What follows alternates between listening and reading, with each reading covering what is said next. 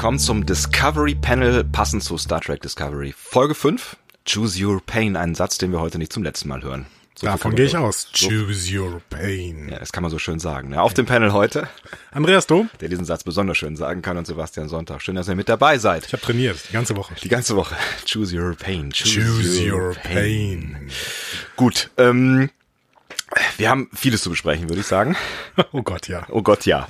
Äh, ich bin sehr gespannt, wie wir mit dem ähm, Vorhaben, äh, vielleicht mal kürzer zu werden als zwei Stunden heute umgehen werden. Wobei, ähm, das wäre auch direkte Überleitung zum Feedback. Da ist man sich ja auch jetzt noch nicht so ganz einig, ob, also ihr seid euch noch nicht so ganz einig, ob das jetzt mit den zwei Stunden eine totale Katastrophe ist und einfach nur eure Lebenszeit klaut oder ähm, eine sinnvolle Ergänzung zum Konsum von äh, dieser aktuellen Star Trek-Serie.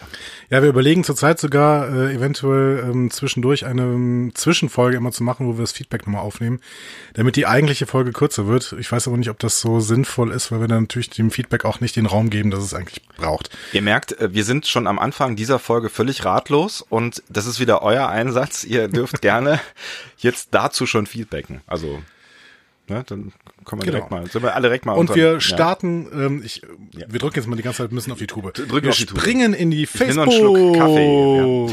Du hast Facebook hier mit drei O geschrieben, deswegen dachte ich, du willst bestimmt, dass man das so ausspricht. Das war dein Plan, ja. Das hast du schön gemacht. Wir springen zu Facebook und starten mit Ronny der ein, ein äh, sehr äh, ausführliches Feedback uns gegeben hat als Facebook-Kommentar. Vielen Dank auch für die ganzen vielen Menschen von euch, die auch sehr ausführlich gefeedbackt haben. Wir werden es wahrscheinlich nicht schaffen, alles ja, auf alles einzugehen. Zumindest auf, nicht gebührend, ja, genau. Zumindest nicht gebührend, also seid uns nicht böse. Wir haben auf der äh, auf, auf Facebook schon an der einen oder anderen Stelle mit euch mitte diskutiert und auf Kommentare geantwortet. Ich würde jetzt mal äh, auszügeweise vorgehen. Zum Beispiel hat Ronny geschrieben, ähm, es geht, es geht um Logiklöcher in der Sto Story, letzte Folge, Star Trek. Discovery, warum äh, wird die wichtigste Lithiummine der Föderation quasi unbewacht gelassen? Zitat aus der Folge, die halbe Flotte wird ausfallen, wenn der Nachschub ausbleibt. Da sollte man noch denken, eine so wichtige Versorgungsquelle sollte gerade in Kriegszeiten besser geschützt sein als mit ein paar Patrouillenschiffen. Und äh, ja, das nächste Föderationsschiff sollte nicht 48 Stunden entfernt sein, schreibt er da so. Ja, es, es ist viel darüber diskutiert worden, über die Story-Löcher ähm, quasi ja. und über, über äh, die nicht richtige ähm, Stringenz der Story aus Folge 4. Ja, wir scheinen das ein bisschen besser gekauft zu haben als den Mehrzahl der ähm, Leute im Internet. Das sehe ich auch so. Ich würde auch weiterhin sagen, dass ich das so ein bisschen kaufe, weil ähm, es wird ja schon gesagt, dass da eben Außenposten dieser Mine quasi erstmal angegriffen werden. Und äh, zwischen dem eigentlichen, also diesem ersten Angriff und dem Eingreifen der Discovery liegt ja auch eine gewisse Zeit. Und wenn das direkt die Mine gewesen wäre, die die Klingonen angegriffen hätten und die völlig unbewacht wäre, dann ähm, hätte die Discovery nicht so lange warten können. Ne? Und äh, die hat ja schon irgendwie zumindest ein paar Stunden warten müssen. Ne? Ja, also die haben, haben ja noch so ein bisschen was gebastelt. Andererseits wird auch in der allerersten Szene schon, werden dieselben Leute gezeigt. Also dieser Vater mit den beiden Kindern, die irgendwie flüchten und sowas. Und dann gibt's schon, ja, es ist alles ein bisschen schwierig, das stimmt schon. Mhm. Muss man, muss man geben. Hm? Vielleicht äh, bleiben wir noch in diesem Kapitel gerade mit ähm, der, den, den äh, Un Unstringenzen, gibt es das Wort?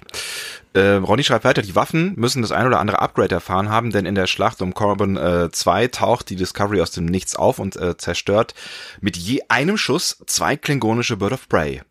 Mhm. Und es sind wirklich Bird of Prey. Ich hatte da äh, zurückgeschrieben, ja, sind das wirklich Bird of Prey? Ich dachte, das wären so ein paar kleinere Jäger. Ich habe mir das nochmal angeguckt und tatsächlich sind es Birds of Prey. Ja. Ja. Ja. Ähm, er, Guter Schuss halt, ne? Er, er folgert dann ja auch so ein bisschen und sagt irgendwie ja und ähm, wenn man das jetzt mal zusammenfügt und auch noch sieht, dass die äh, Discovery Replikatoren hat und ähm, Replikatoren, also in der auf der Enterprise später gibt es nur erstmal Nahrungsverteiler und keine Replikatoren, mhm.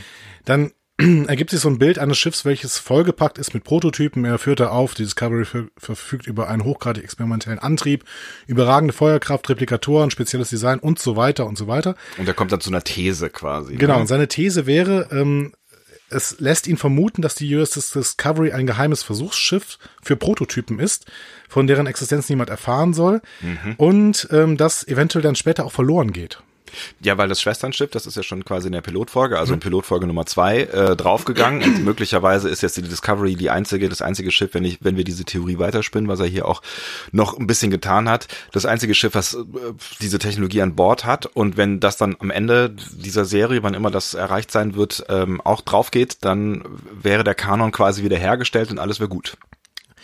Ist richtig. Ähm, das ist so ein bisschen auch die Theorie von Sektion 31, die ähm, da ja so ein bisschen auch mit reinspielt. Vielleicht ist das einfach alles geheim, weil es Sektion 31 ist. Ja, hätte ich ihm letzte Woche noch vollkommen zugestimmt. Ich fand die Theorie auch gut und ich finde ja auch die, fand ja auch die Sektion 31 äh, Theorie gut. Hm. Äh, diese Woche nicht mehr. ja, es ist natürlich immer ein bisschen blöd, dass wir jetzt auf Kommentare antworten, die ihr, bevor ihr die Folge gesehen habt, die aktuelle Folge gesehen habt, geschrieben habt. habt. Ja, das ist so, aber wir würden uns auch ja. keine Kommentare durchlesen, die jetzt zur aktuellen Folge sind, weil dann wär, würden wir beeindruckt ähm, in den Cast reingehen. Ja, Deswegen auch Quark, genau. ja. Gehen wir weiter? Ich gehe zu Thomas. Ja. Ähm, er bleibt auch so ein bisschen bei, bei der Skepsis und bei unserer Euphorie über die Folge hängen. Ähm, eure Meinung zum taktischen Manöver von äh, Lorca teile ich nicht. Wegzappen, weg, äh, wegzappen, wegzappen im allerletzten Moment, ein paar Bomben zurücklassen ähm, und die Klingonen so bequem vernichten. Mir scheint diese Aktion reichlich überheblich zu sein. Kann sich Lorca wirklich absolut sicher sein, dass so alle verbliebenen Klingonenschiffe vernichtet sind? Kann er sich sicher sein und so weiter und so fort. Also er zweifelt diesen, diesen ganzen äh, Move an von Lorca und hatte so das Gefühl, das schreibt er am Ende doch, ähm, dass er nur noch den Fernseher anbrüllt, äh, schieß doch, nun schieß doch endlich, äh, aber er sagt dann, auf mich hört ja keiner. Zu selbstgefällig der Gute, damit schließt er, zu selbstgefällig Lorca. Maybe. aber es, es war halt so ein Mic-Drop-Moment, ne? Also er hat halt sein, sein Ding gemacht und dann ist er weggeflogen und hat alles äh, quasi erarbeiten lassen. Da äh, stoßen ja ein paar Leute auch in der Kritik irgendwie ähm, drauf. Also warum äh, kümmert er sich denn mit seinem medizinischen Personal vielleicht nicht auch um äh, irgendwelche äh, verletzten Leute und warum bleibt er nicht ein bisschen da und sowas? Mhm. Ja, aber ähm, es waren ja auch noch andere Schiffe unterwegs und äh, irgendwie Lorca hatte halt das Gefühl, er hat jetzt diese, diese Schlacht gewonnen und damit ist seine Aufgabe getan und er kann jetzt weiterspringen. Und wir werden ja in dieser Folge auch sehen, beziehungsweise hören von Lorca, dass er danach noch einige Kriegseinsätze geflogen ist. Ne? Mhm. Ne? Also offensichtlich sieht Lorca sich wirklich als ähm, akute Noteinfalltruppe mit der Discovery und äh, wenn die akute Not weg ist, dann sollen sich andere kümmern. Und ähm, das mit dem Wegspringen, das kann man ja auch so erklären, das hat auch der eine oder andere von euch in den Kommentaren gemacht. Ähm, das ist halt, ne, das wäre dann auch wieder die These von Ronny, äh, vielleicht ein äh, geheimes oder ein Schiff ist mit einer Technik, die halt nicht sofort erkannt werden soll und deswegen verschwindet das so schnell wie möglich irgendwie wieder. Und man kann sicher ja auch mit Sensoren sehen, ob da jetzt irgendwie alle Klingonenschiffe weg sind. Genau. Auch, ne? Wir werden ja auch in dieser Folge erfahren, warum es so gefährlich ist, wenn die Discovery zu bekannt wird. Ja. Genau. Ähm, ich gehe mal in den nächstes, ins nächste Feedback. Ich bewahre mir das Feedback, was uns besonders lobt, auf, weil das ist so das, was ich gerne hören möchte. Ja, gerne. Florian sagt, ein toller Cast, sehr sympathische Moderatoren mit super angenehmen Stimmen für einen Cast. Für mich der beste Cast zum Thema Discovery. Oho. Oho. Ich möchte hier nochmal Herrn Sülter anführen, nicht, dass ich ihn, äh, ne, äh, nicht, dass wir den vergessen, bitte. Nee, auf gar keinen Fall. Ähm, die beiden reden witzig und eloquent und sich, äh, sich echt gut informierte Fans. Sind. Sind. Ah, gut, ja. okay, Entschuldigung. Ist ein Typo. Ja.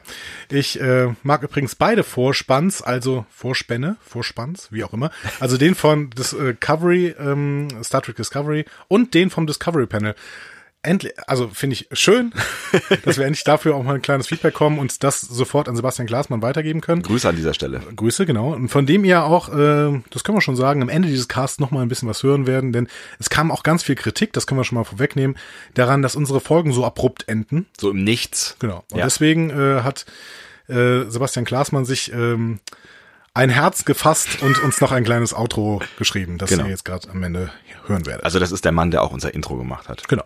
Genau. Ähm, gehen wir weiter zu Christian, der äh, zum Einstieg schreibt. Der schreibt auch sehr viel. Vielen Dank, Christian, für das ausführliche Feedback. Sehr interessant. Letzte Woche war mir eure Kritik zu negativ. Diese Woche bin ich über eure positiven Worte doch zumindest erstaunt. Denn beim Schauen hatte ich äh, diverse Male den Gedanken im Kopf, oh, das wird Andreas und Sebastian aber nicht gefallen. Ich finde es schön, dass er die Serie guckt und während des Guckens an uns denkt. Ja. Macht mir auch ein bisschen Angst, ehrlich ja, gesagt. Ja, genau, ein bisschen creepy, aber mein Gott, Christian.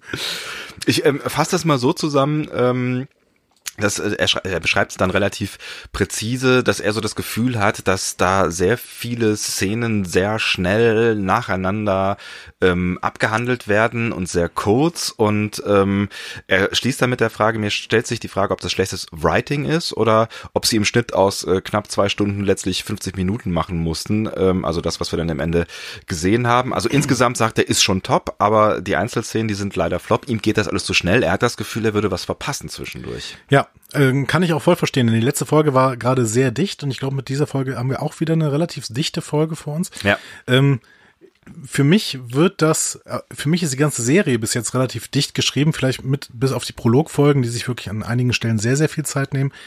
Ähm, aber ich finde das okay. Ich finde das in dem Moment okay, wo man äh, zwei Handlungsorte hat und hin und her springen kann. Und dann, dann kann sich bei mir irgendwie immer so ein bisschen der Eindruck setzen, auch wenn ich dann schon den zweiten äh, Handlungsstrang wieder folge. Ähm, das, der, daher weiter, ich erweitere nochmal meine Kritik an der ersten Folge, dass da der Klingonenstrang nicht dabei war, der mir wirklich immer noch gut gefällt. Also wenn Auch du da, erste Folge, Folge sagst, meinst du Folge drei, ne? Genau. Ja. Also alles, da, alles ja davor ist der Pilotfilm Ja. für mich. Sag ich jetzt so ab. Der, oder der Prologfilm. Der Prologfilm, genau. Ähm, genau. Und ähm, ich weiß auch, dass einige Leute, das hatten auch einige im Feedback geschrieben, dass sie den Klingonen eben weiter nicht mögen und dass sie äh, genervt sind von den Klingonen. Und ich muss weiterhin sagen, mir gefällt der Klingonenstrang sehr, sehr gut und ähm, hat mir gerade in dieser Folge doch äh, einige ähm, heftige Momente beschert. Ja. Er tut auch der Folge gut. Und tatsächlich ist mir das ähm, ähm, wie dir gegangen, Christian, in Folge Nummer drei, also in deiner Folge Nummer eins. Ähm, da hatte ich das Gefühl, da fehlt irgendwie was zwischendurch, weil Ja. da ja auch sehr viele Szenen so aneinander gehängt waren und sehr kurz und ähm, halt dieser zweite Handlungsstrang nicht drin war. Und ich finde, jetzt in Folge vier war das deutlich angenehmer, weil eben dieser zweite Handlungsstrang drin war. Aber hier dann dementsprechend schon mal eine Vorwarnung. Ihr habt es hier definitiv mit zwei Verfechtern des Klingonenstrangs zu tun. Und wenn ihr das äh, dem äh, nicht zustimmt, dann ähm, ja, schreibt uns. Oder schaltet jetzt aus. Oh, Na, bitte, nein, bitte nicht, nein, bitte nein, nicht. tut das Bleibt nicht. doch hier. Nein, bleibt doch hier. Ähm, ich gehe mal rüber zu Paulus, der schreibt uns, ähm, zu den Klingonen ist mir aufgefallen, die Bösen, die Monster sehen mittlerweile alle gleich aus. Die Orks bei Herr der Ringe, die White Walker bei Game of Thrones, Voldemort äh, und irgendwie die Klingonen ja jetzt auch. Ähm, ja, da ist irgendwas dran. Und ich habe ihm schon mal geschrieben, ja, man müsste mal überprüfen, ob die Firma eventuell dieselbe ist, die das alles gestaltet, Ja. ne? die diese ganzen Masken macht. Meinst du, die sparen dann, ja? Das ist die Standard-Monster-Maske und die wird dann leicht angepasst, fertig. Ja. Oder die weitaus bessere Theorie vielleicht an der Stelle, dass die einfach ein bisschen einen bestimmten Stil entwickelt hat, diese Firma. Kann Ne? natürlich sein, ja. So ein bisschen wie Industrial Light and Magic jahrelang die Explosionen äh, in äh, Filmen quasi so ein bisschen ähm, strukturiert hatten. dass Und die immer blaue so Laser. Ähnlich aussahen, genau. Ja, keine Ahnung. Also das kann echt so sein. Und ähm, Vielleicht können wir das nochmal recherchieren oder vielleicht wisst ihr da ja auch mehr als genau. äh, Game of Thrones. wir werden sicherlich aber heute auch nochmal kurz aufs Klingonen-Design zu sprechen kommen, wenn auch nicht besonders lange. Das Klingonendesign. Ich äh, äh, möchte noch an der Stelle kurz äh, noch einen zweiten Satz von Paulus mit reinnehmen. Äh, ist übrigens irre, wie völlig anders man so eine Serie schaut, wenn man euch mal zwei Stündchen zugehört hat. Auch da an der Stelle. Ihr müsst die Serie jetzt nicht anders gucken, nur weil ihr uns hört. Ja, aber das ist der Fall. Also das äh, äh, jetzt, das liegt nicht an uns, sondern es liegt einfach an der weiteren Perspektive. Und ich äh, denke daran, als ich Game of Thrones geguckt habe und dabei drei Podcasts gehört habe, konnte ich mich am Ende nicht mehr wirklich mit jemandem über Game of Thrones unterhalten, weil ich so viele verschiedene Perspektiven im Kopf hatte. Ähm, ja, und meine irgendwie dann so ein bisschen sich in diesem Spektrum wiedergefunden hat. Also das ist ganz spannend. Es ist ja eigentlich auch gar nicht so schlecht, weil wenn es so eine durchschnittliche Folge ist, dann ähm, hat man was zu tun. Man kann man nämlich beobachten und analysieren und äh, ja hinterher dann auch mit uns gerne diskutieren. Und wenn es eine gute Folge ist, glaube ich, passiert das auch gar nicht so sehr. Also ich habe jetzt in der Folge gar nicht so fürchterlich viel drüber nachgedacht und das wir gehen ja so ein bisschen strategisch anders vor, was unsere Vorbereitung auf diesen Cast angeht. Ich gucke die Folge immer so kurz wie möglich vor dem Cast und gehe mit diesem frischen Eindruck äh, hier hinein, während du dir mehrere Gedanken machst und im Zweifel die Folge schon zweimal gesehen hast. Ne? Ja, oder wie äh, diesmal dreimal. Wir gehen rüber zu Twitter. ähm, bei Twitter äh, gehen mehrere Leute auf unsere Frage ein, wie wir denn die, Kling- wie wir denn die ähm, äh, Episoden besprechen sollen. Ob wir das irgend, ähm, wie nennt es? Sequenziell? Der Peter, Peter BVB 1909 Ja. ähm, nennt es sequenzielle Besprechungsweise, also ähm, quasi von Sequenz zu Sequenz gehend. Und ähm, ich glaube, Ralf, Ralf nennt ja. es an einer anderen Stelle ähm, getrennte, Getrennte Handlungsstränge auch wirklich getrennt besprechen. Ähm, ich habe das Gefühl, dass, ähm, dass ihr da so ein bisschen unentschieden seid. Mhm. Und dementsprechend machen wir es weiter Szene für Szene. Ich, glaube, es gab so eine, also gefühlt eine leichte Tendenz äh, zur, zur sequenziellen Geschichte. Also wir hatten das letzte, letzte Folge gefragt und ähm, Ja, letzte Folge hätte es sich aber wirklich angeboten, vielleicht die beiden äh, Sequenz, äh, die beiden Handlungsstränge zu trennen. Diese Folge bietet es sich auch nicht mehr an, deswegen ähm, ist es an der Stelle jetzt ne, egal. ja. So. Vielleicht machen, wenn wir irgendwann wirklich verschiedene Handlungsorte haben, wo ganz verschiedene Sachen ablaufen, so wie Game of Thrones zum Beispiel, dann können wir uns überlegen, ob wir da vielleicht mal irgendwann wechseln. Ja. So. Zweite Ding äh, haben wir eben schon angesprochen, was wir mit euch äh, besprochen haben oder wo wir euch gefragt haben, was ihr davon haltet, äh, ist äh, unsere, die Dauer unseres Podcastes.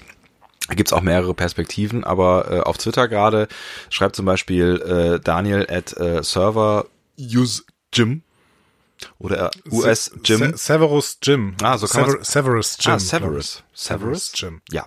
Ähm, er findet die Dauer von zwei Stunden ist perfekt. Ich mag sehr, äh, was? Ich mag sehr neue Perspektiven von, ich glaube, da fehlten euch zu bekommen, dazu äh, gewaltiger Anstoß mitzudiskutieren zu wollen und so weiter. Gelingt euch super. Also lieber ausführlich, weil es macht mehr Gedanken, ist so ein bisschen das, was dahinter steckt, glaube ich. Und ähm, dazu vielleicht noch der Nerdpunk äh, at, möchtest du das machen? Huvien? Huvien. Huvien Dr. Essen? Who? Ne? Huvien essen? Ah, guck mal, du, du dich schaust den Namen immer sofort. Ich bin da irgendwie zu blöd zu. Ich weiß auch nicht. Er schreibt auf jeden Fall, ich finde es gut, wenn eure Episoden zwei Stunden plus dauern. Das wird dann auch dem Thema gerecht. Ja, hervorragend. Dann, Also da machen wir uns jetzt einfach keine Gedanken mehr und äh, lassen mal laufen. wir machen uns teilweise schon Gedanken wegen unseres eigenen Terminsplans, ne? Äh, Terminplans. So. auch das, ja. Ich baue zu viele S in meine Worte ein. Ähm, Dafür verstehst du äh, Twitter-Namen. Christoph Bunzel, Etsy Bunzel, äh, schreibt nochmal, ähm, der hat letzte Woche schon uns ein Feedback gegeben und jetzt schreibt er, ähm, wenn die Serie in der Prime-Line spielt, also in der Prime-Timeline, und das tut sie ja offensichtlich, ähm, dann könnte es die Aufgabe der NCC 1701 gewesen sein, für die Discovery zu kartografieren. Also da wäre, glaube ich, seine Idee, dass fünf Jahre später die Mission der, der 1701 ist, das äh, bekannte Terrain zu kartografieren, um dann wirklich auch die Sprünge besser timen zu können. Ist echt, ist ein ganz interessanter Ja. äh, Gedanke, ähm, auf den ich vielleicht später auch nochmal eingehe, weil ich noch was zu einer Karte zu sagen habe, die ich mal wieder gesehen habe mitten in der Folge. okay. Ähm, No- Nochmal, er gibt uns außerdem noch den Tipp, Mhm. ähm, dass wir vielleicht ein bisschen drauf eingehen sollen, was bei Aftertrack besprochen äh, wird. Da waren wohl diesmal äh, die Zusatzinfos sehr interessant. das ist diese Serie, die quasi nach Star Trek äh, Discovery immer auch auf Netflix, Ja. ähm, also auch so eine Nachbesprechungs-Fernseh. Genau, und der Ne? Moderator, ich habe das jetzt mal ein bisschen gesehen, ist tatsächlich ein bekannter Pod Podcaster zu, äh, aus ähm, ähm, Track FM, Ah. diesem ähm, Ja. Netzwerk äh, über Star Trek Podcasts. Ja, ich, wenn ich die Zeit bekomme, das auch noch vorher zu gucken, dann machen wir das. Äh, ich habe diesmal wieder nicht die Zeit bekommen, weil mich einfach, also mich interessiert erstmal mehr die Folge an sich und die möchte ich dann wirklich so genau gucken wie möglich, um äh, mit euch darüber sprechen zu können. Alles klar. Wird euer Rasen gemäht gerade eigentlich? Ja, irgendwer mäht hier, glaube ich, im Hintergrund Rasen, aber nicht Habt ihr da unsere. Personal? Ja, man hat immer Ärger mit dem Personal, deswegen habe ich erstmal keins mehr eingestellt. So, So, wo waren wir? ähm, Gott. Äh, ja, wir waren mal bei dem, bei unserer Umfrage, Ah, die ja, wir auf richtig. Twitter gestartet haben. Da äh, haben wir euch mal da gefragt, was für euch die bisher beste Folge Star Trek Discovery war. Und ähm, ihr wart äh, mit uns einer Meinung, ähm, zumindest 43 Prozent haben gesagt, äh, das war wohl The Butcher's Knife cares not for the lamb's cry. Also die letzte aktuelle Yes. Folge, über die Genau. wir im letzten Cast gesprochen haben. Einige waren aber auch der Meinung, dass es Context is for Kings waren. Eher weniger Leute haben sich für die Prologfolgen entschieden. Finde ich ganz interessant. Müssen wir jetzt eigentlich nochmal machen. Ähm, Punkt. Müssen wir es eigentlich nochmal machen. Genau, du kannst es eigentlich jedes Mal machen irgendwie.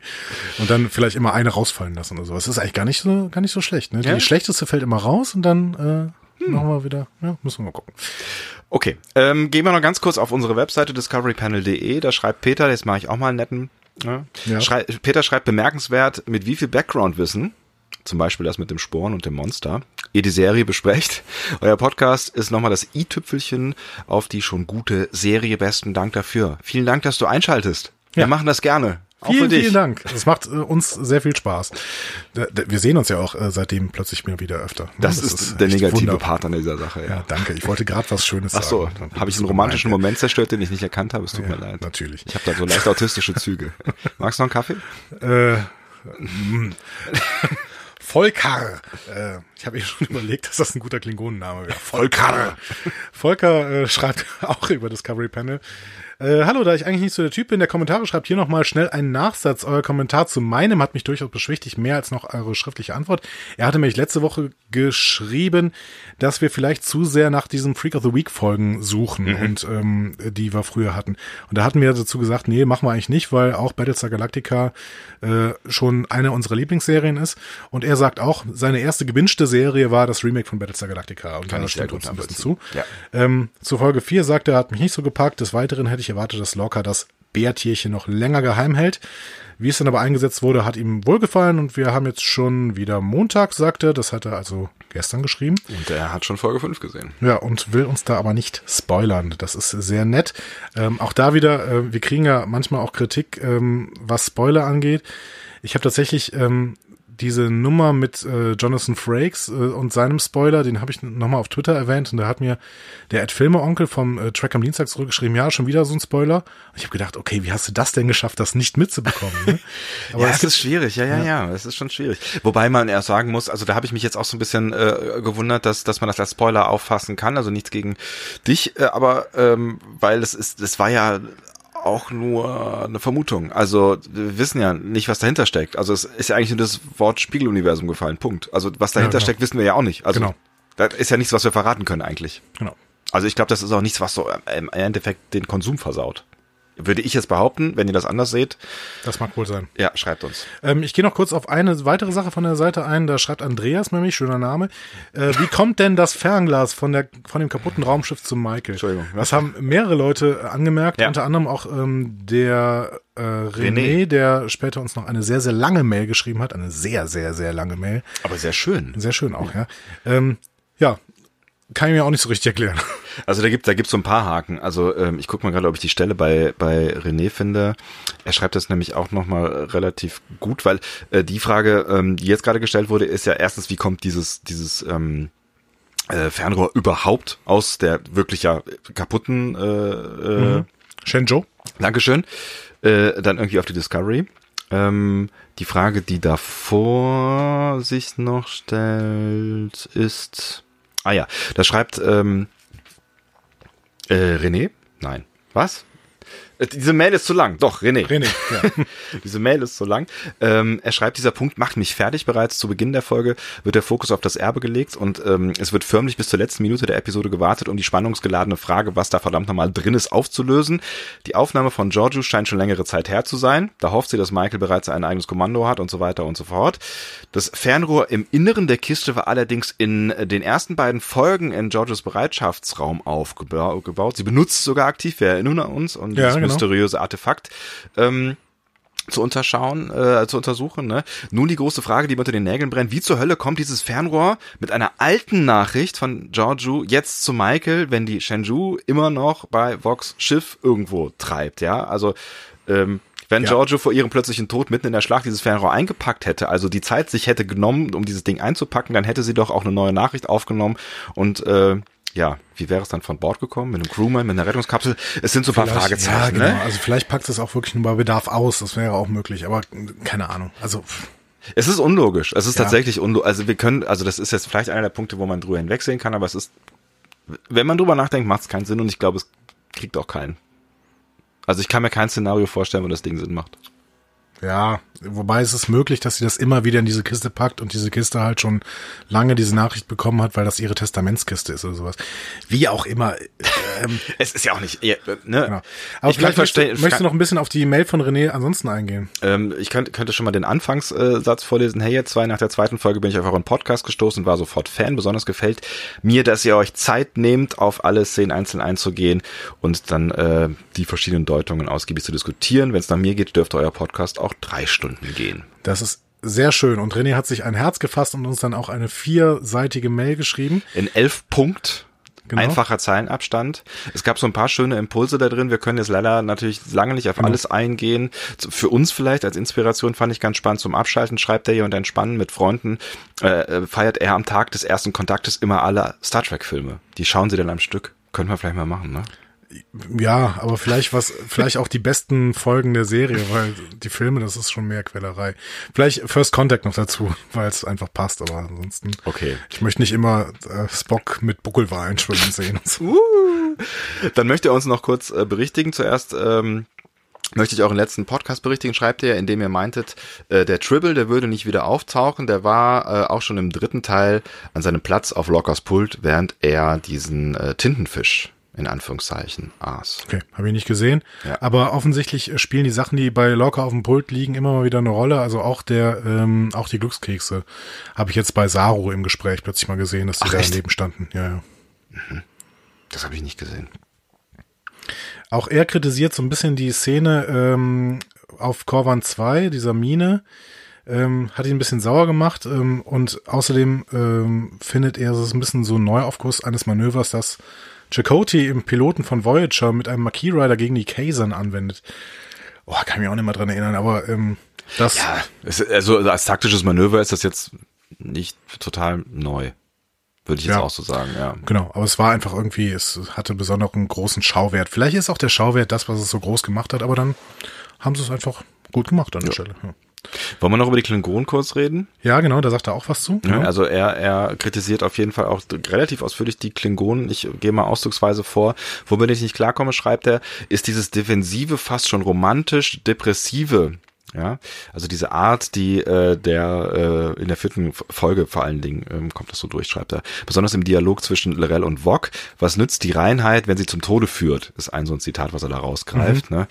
Ähm, ja, depressiv, romantische Art. Ja, es ist schon ein bisschen unklingonisch, aber ähm, Lorel ist halt besonders schlau und Vog ist besonders ähm, Dumm. Einfach. selbstkritisch, würde ich es nennen. Er ist schon unklingonisch, ne? Ja. Also das, das, ähm, ja, das kann man schon festhalten. Ja. Ähm, er sagt noch ein paar andere, ähm, äh, der, der René sagt noch ein paar andere Sachen zu den Klingonen. Er findet es beispielsweise spannend, dass Lorel aus dem Hause Mokai äh, stammt, weil das auch bei Voyager nochmal ähm, genannt wird. Und ähm, er findet auch das Handeln von Cole so ein bisschen seltsam, weil Cole wirklich dann kniet vor Vog und das ist ähm, irgendwie ja auch nicht wirklich ehrenhaft und das ist ganz seltsam. Sagt er noch ein paar andere Sachen zu äh, Cole, nämlich auch da eine Kanonverbindung ähm, zum Hause Core, was eben auch bei bei TOS nochmal eine Rolle spielt und auch bei DS9 mit ähm, dem ähm, ja dem Führer, wie heißt der nochmal? Äh, ja, Core selber, genau. Das Haus des Core, genau. Äh, genau. Ja, ja, Core genau. selber Ja, ja. ist der, der Führer, genau. Der mit äh, seinen Blutsbrüdern Kang und Kolot ja später auch auf der DS9 ständig beim, im Quarks abhängt und trinkt. So. Nachdem die da irgendwie gestrandet sind. Genau, und dann äh, ist, da kommt ja auch diese spannende Folge, wo die beiden den Albino-Klingonen irgendwann, ähm, äh, die drei den Klin- Albino-Klingonen aufmischen wollen. So. Ja, ja, ja, genau. Der ja vielleicht Vog ist, wer weiß es. Er hat auch noch eine Theorie zu Vog, ne? Also, äh, äh, er bezieht sich da auf die, ähm, auf eine Szene, wo man sieht, dass Vog an seinem linken Auge, was irgendwie verschoben aussieht, eine Verletzung vom Kampf mit Michael zurückbehalten hat. Und er schreibt dann, für mich ist das ein äh, gewichtiger Hinweis auf General Chang aus dem unentdeckten Land. Dieser hat äh, neue unglaubliche Technik, auch äh, getarnt feuern zu können und will um jeden Preis einen Frieden mit der Föderation verhindern, was ein, äh, auf einen tiefgreifenden Plan hindeutet. Also da gibt's äh, optische und ideologische Ähnlichkeiten. Maybe. Ich erinnere mich an die Figur. Ähm, ich sehe weiterhin in Vog vielleicht eher den Albino-Klingon aus DS9. Okay, ähm, sollen wir den Rest, also ja, die Mail war sehr, sehr lang. Wir danken echt ähm, für deine Mail, René. Das ist Also es ist großartig. Genau. Ja, also wir haben da, glaube ich, noch nicht so ganz gebührend drauf geantwortet. Ähm, Wir machen das noch. Ja. Also Also vielleicht können wir auch das eine oder andere noch mal in der nächsten Folge noch besprechen, damit wir jetzt mal äh, zu Potte kommen, denn wir sind bei fast 30 Minuten und wir hatten eigentlich gesagt, das ist nicht mehr als 20. ja, haben wir doch schon mal gut hinbekommen. Das haben wir schon mal super hinbekommen. Dann würde ich sagen, ähm, starten wir in die Folge, wenn du Ich bin einverstanden. zulässt. Okay. Ich bin äh, voll und ganz äh, Die Folge heißt Choose Your Pain. Choose Your Pain. Ich hatte äh, gedacht, dass die Regie hier Jonathan Frakes übernehmen wollte. Ja. Das hatte ich mich vorher gelesen. Ähm, Da war ich irritiert, dann als äh, ich dann im Vorspann gesehen habe. Es war Lee Rose. Ja. Ähm, dazu ist äh, zu Lee Rose nicht so viel zu sagen. Das ist eine Regisseurin, die ähm, relativ viele TV-Filme gemacht hat, die sie auch selbst geschrieben hat. Und äh, die ist dann irgendwann ins Seriengenre gewechselt und hat ganz viele Folgen von Procedural-Serien gemacht, aber auch dann sowas wie Under the Dome und True Blood. Also sie ist schlichtweg eine erfahrene Serienregisseurin. So, Ja. genau. Dann geht's klassisch los. Mhm. Äh, wieder mit einem Rückblick, ne? Also Rückblick der äh, wichtigsten Folgen, die für diese Folge wichtig sind. Ja. Äh, wichtigsten Szenen, die für Genau. diese Folge wichtig sind. Ne? Und zwar ähm, werden da Szenen aus der letzten Folge vor allen Dingen gezeigt, sowohl zum Verhältnis von Saru und Burnham. Ich habe mir jetzt mal ein bisschen angewöhnt, äh, ihn wirklich Saru auszusprechen, weil Saru ist einfach falsch. Ne? Ja. Ähm, es wird ein bisschen was zum Sporenantrieb äh, genannt. Das heißt, wir wissen, dass wir uns wieder mit dem Sporenantrieb beschäftigen werden und die Hinterlassenschaften von Giorgio spielen auch nochmal eine Rolle. Ähm, aber es gibt eben auch Szenen auf dem Klingonenschiff zwischen Lorel und Vog. Ja. So. Szene zwei ist so eine Traumsequenz. Da habe Mhm. ich, also erkennt man relativ direkt eigentlich. Ne? Ja, würde ich auch sagen. Ähm, wo äh, man Burnham in, auf der verlassenen Discovery irgendwie sieht. Sie glaube ich, ein Effekt, der bei Voyager auch schon mal benutzt worden ist. Dieses äh, leicht verschwimmende und durch die Gänge streifende. Ja, Ähm, wo das auch so ein bisschen äh, wabert, habe ich so das Genau, Gefühl. Ne? Es, genau. es geht so, wird so näher und, und weiter weg irgendwie. Relativ, ähm, kam mir relativ bekannt vor, auch im Star Trek Kosmos. Ne? Äh, hat mir ganz gut gefallen. Sie läuft da so durch, äh, oder man sieht quasi in der Ego-Shooter-Perspektive ähm, die meiste Zeit äh, so die Discovery. Ich finde, man hat noch mal schön was gesehen, so als Nebeneffekt. Ne? Mhm. Ja, genau. Man sieht mal so ein paar Panel auf der Brücke und so weiter. Und ähm, das Ganze endet äh, im Prinzip dann äh, im äh, Maschinenraum. Und äh, mit einer, einer etwas eindrücklichen Szene, weil sie guckt sich quasi zu, wie sie dann in diesem Sporenantrieb äh, Kasten, wo unser kleines äh, äh, Bärchen normalerweise reinkommt, äh, unser Schabenbärchen reinkommt, ähm, sieht sie sich zu, wie sie da quasi eingespannt wird und dann irgendwann anfängt zu schreien und dann schreien sie sich beide an. Also sie stehen sich dann so gegenüber. Eine äh, Michael am äh, Control Panel, eine Michael in dem Sporenantriebskasten. Äh. Ja, also offensichtlich äh, identifiziert sie sich so sehr mit dem Tardigrade, dass äh, in irgendeiner Weise ja sie den Schmerz nachvollziehen kann, auch in ihren Träumen. Und ähm, ich muss, wie fandest du den Einstieg? Ich mag ja so Traumsequenzen eigentlich nicht.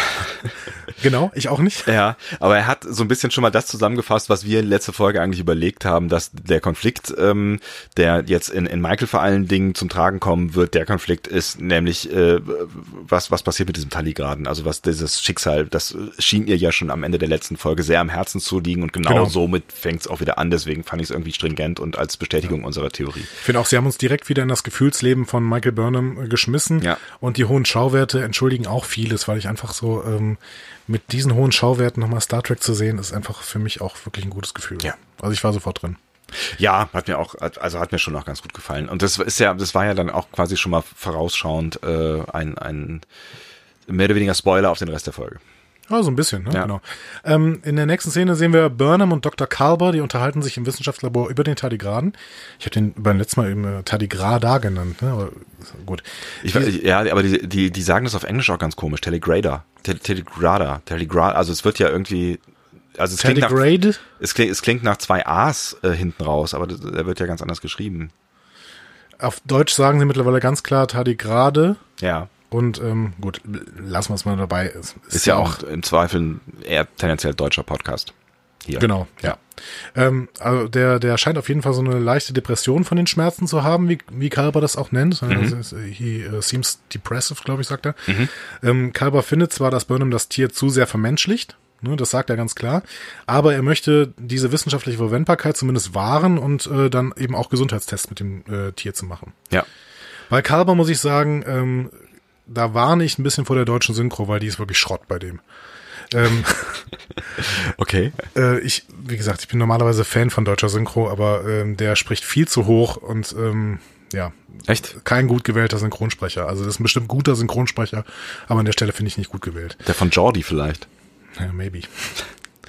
nee, der ist viel zu alt. Aber ähm, ähm, Im englischen Original finde ich ihn cool. Ja, der ist richtig also, also der ist auch eine, der ist auch eine coole Figur irgendwie. Also ähm, man lernt ihn ja in dieser Folge so ein bisschen, bisschen besser kennen und ähm, also da habe ich Lust auch ja, ein doch bisschen echt mehr schöne zu sehen. Szenen, gerade am Ende. Ne? Ja, durchaus. Ähm, Burnham scheint echt immer noch die einzige zu sein, die so Empathie für das Wesen empfindet. Ne? Also Burnham ist vielleicht die einzige, die richtig Star Trek, äh, Star Trekerin da ist. Ne? Was, was so ein bisschen verwunderlich ist, weil wir befinden uns ja immerhin auf einem Wissenschaftsschiff, so, Ja. ne? Und dass dann da doch mehrere Leute überzeugt werden müssen, mal darüber nachzudenken, ob dieses doch ja echt große Wesen, also es ist ja kein Floh möglicherweise ein empfindsames Lebewesen sein kann, was ja nicht so die abstruseste aller Theorien ist.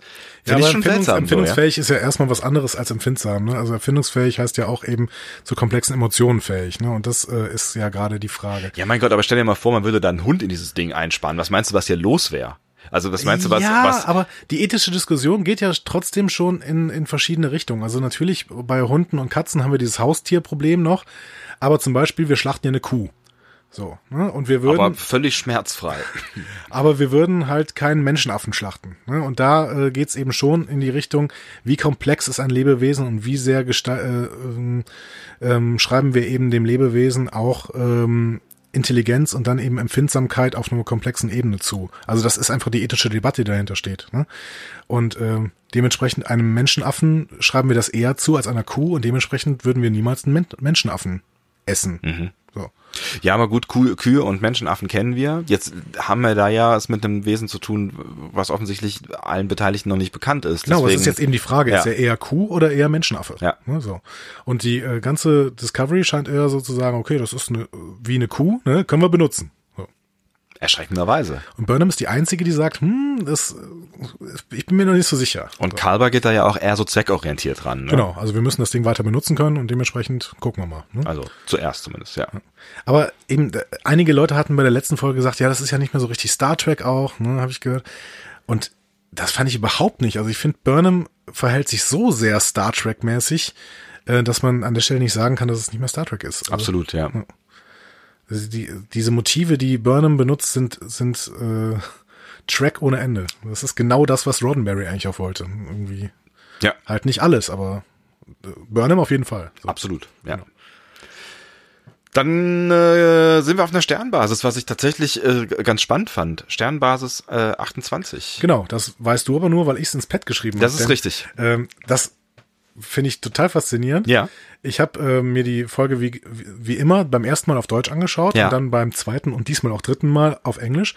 Und ähm, auf Englisch fehlt der Hinweis. Also wenn du die deutsche Synchro anschaltest, kommt da eine Einblendung Sternbasis 28. Ach. Wenn du die englische Synchro anschaltest, kommt diese Einblendung nicht. So. Ähm, das ist strange. Ja, irgendwie schon. Also Sternbasis 28 wird auch schon mal, glaube ich, in einem Roman oder sowas erwähnt. Mhm. Also ich habe die auf Memory Beta über diesen Beta-Kanon gefunden, aber in den Serien kommt sie bis jetzt nicht vor. Aber ich fand es gerade ganz schön tatsächlich, dass man dann sich auf einer Sternbasis wiederfindet, weil wir haben letzte ähm, Folge, nee, das haben wir gar nicht. Ich habe mich da mit jemandem anders. Ich unterhalte mich mit jemand anderem äh, anderen äh, über Star Trek. Mach Discovery. das nicht, das verwirrt dich nur. Das überfordert deinen Intellekt. Offensichtlich. ähm, darüber unterhalten, dass ich es ganz spannend finden würde, wenn wir uns jetzt nicht die ganze Zeit auf der Discovery ähm, bewegen ja. würden und ähm, da vielleicht noch ein bisschen mehr ein bisschen mehr Handlung auch so in anderen Teilen dieser dieser Galaxis oder auf anderen Schauplätzen stattfindet und schwupps ist gleich die dritte oder was ist es vierte Szene ähm, nicht auf der Discovery da habe ich mich drüber gefreut genau und ähm, das macht ja auch ein bisschen was mit den Thesen, die wir in den letzten Folgen aufgestellt haben. Also ähm, nur kurze Handlung da auf dieser Sternbasis. Lorca resümiert für, vor so ein paar Admirälen noch einmal die Kriegserfolge der Discovery in den letzten Wochen. Und ähm, die ähm, Admiräle legen dann quasi Discovery erstmal so ein bisschen auf Eis, mhm. beziehungsweise ähm, sagen, okay, bitte jetzt nur noch den Sporenantrieb benutzen, wenn wir es wirklich befehlen, ähm, weil die erst weitere Taligraden finden möchten. Genau. So, also offensichtlich denken die Admiräle schon ein bisschen mehr an den Tardigrade als ähm, alle Leute auf der Discovery. Naja, wobei sie wollen die Dinger ja finden, um sie zu benutzen und möglichst viele Schiffe mit so einem Spornantrieb auszustatten. Äh, also ich ja, aber im Gegensatz, also die denken offensichtlich, dass der äh, so viel Schaden nimmt, dass er eventuell sterben könnte. Und das es scheint den Leuten auf der Discovery allen egal zu sein. Echt? Hattest du den Eindruck? Ich hatte eher den Eindruck, äh, weil ein, ein, den Antrieb haben sie ja schon irgendwo nachgebaut in der Halle. Ich hatte eher den Eindruck, dass sie, ähm, dass sie halt möglichst viele von den Dingern bekommen wollen, um möglichst viele Schiffe einsetzen zu können mit dem Spornantrieb. Ja, aber warum sagen sie dann, der Discovery soll nicht so oft springen? Ja, naja, klar. Ihnen ist wahrscheinlich schon bewusst, dass es der einzige ist und wenn der einzige futsch ist, dann ist er futsch. Also kümmern sie sich doch darum, ob er stirbt oder nicht. Aber nur aus Ego-Interessen. Ja, natürlich. Aber immerhin kümmern sie sich drum. die Discovery-Leute äh, nicht so richtig, außer Carver und Burnham. Ähm, ja, wenn ich das glücklich mache an der Stelle, okay, ja, sie kümmern sich drum. Also, ähm, erstmal findet Lorca das natürlich extrem super, ne, dass sein Schiff jetzt ähm, richtig gute Laune hat, er richtig gute Laune. Schiff äh, stillgelegt hat. Ja.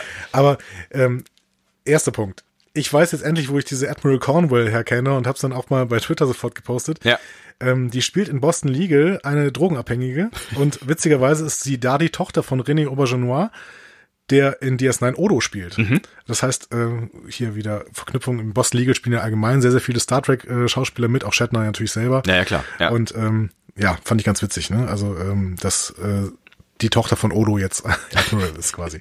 Ähm, aber die, vor allen Dingen die Sektion 31-These gerät hier heftig ins Wanken, finde ich. Mhm.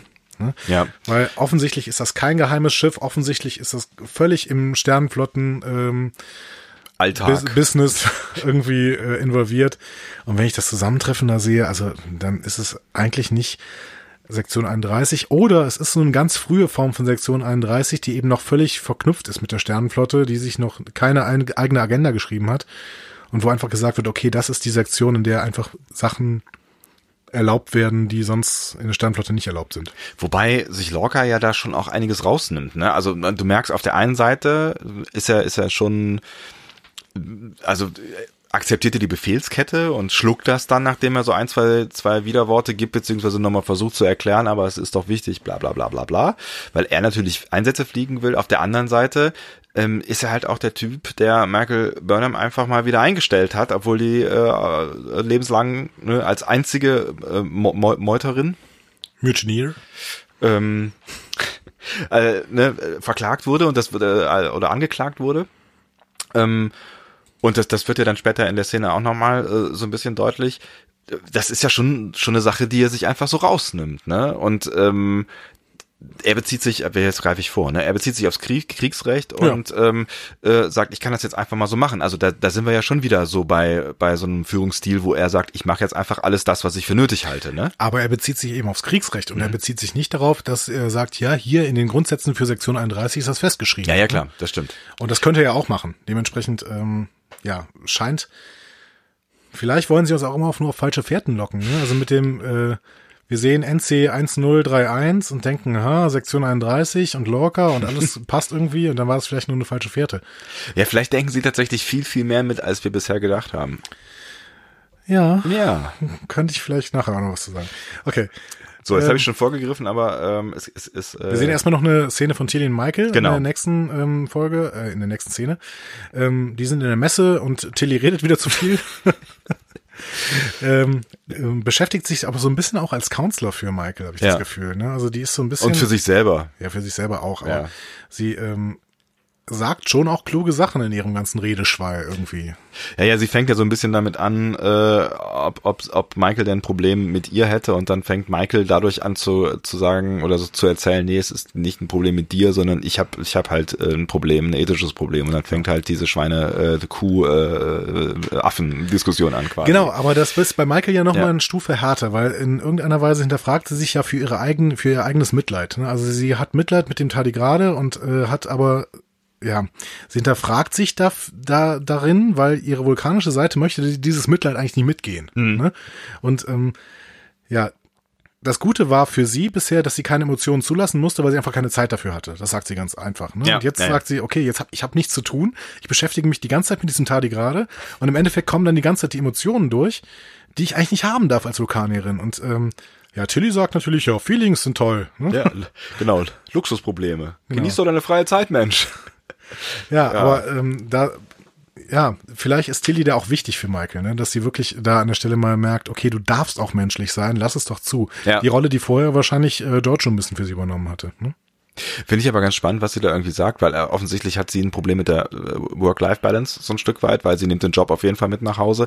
Und ich finde es auch ganz spannend, sich da mal vorzustellen, wie so ein Leben auf so einem Sternflotten-Raumschiff dann wohl ist. Mal abgesehen davon, dass sie natürlich jetzt auch in einer Extremsituation sind, ne? Aber, ähm, Mhm. Aber ich sie habe hat mir noch nie Gedanken über Feierabend gemacht, mal abgesehen von Skatrunden auf TNG oder so hat man das ja auch selten. Also Ja, Holodeck, ne? oder Holodeck, ja. Aber genau. sie hat, ähm, äh, sie hat ja ein anderes Problem mit der Work-Life-Balance. Ne? Also sie hat nicht das Problem, dass sie irgendwie zu viel Stress hat. Nein, Nee, sie nee, nee. Zu wenig Arbeit. Genau, und äh, kann deswegen aber nicht abschalten. Also hat Freizeit und äh, ihre Gedanken kreisen dann halt äh, um die Taligraden ähm, und dann hat sie dieses Pro Gefühlsproblem. So. Ja.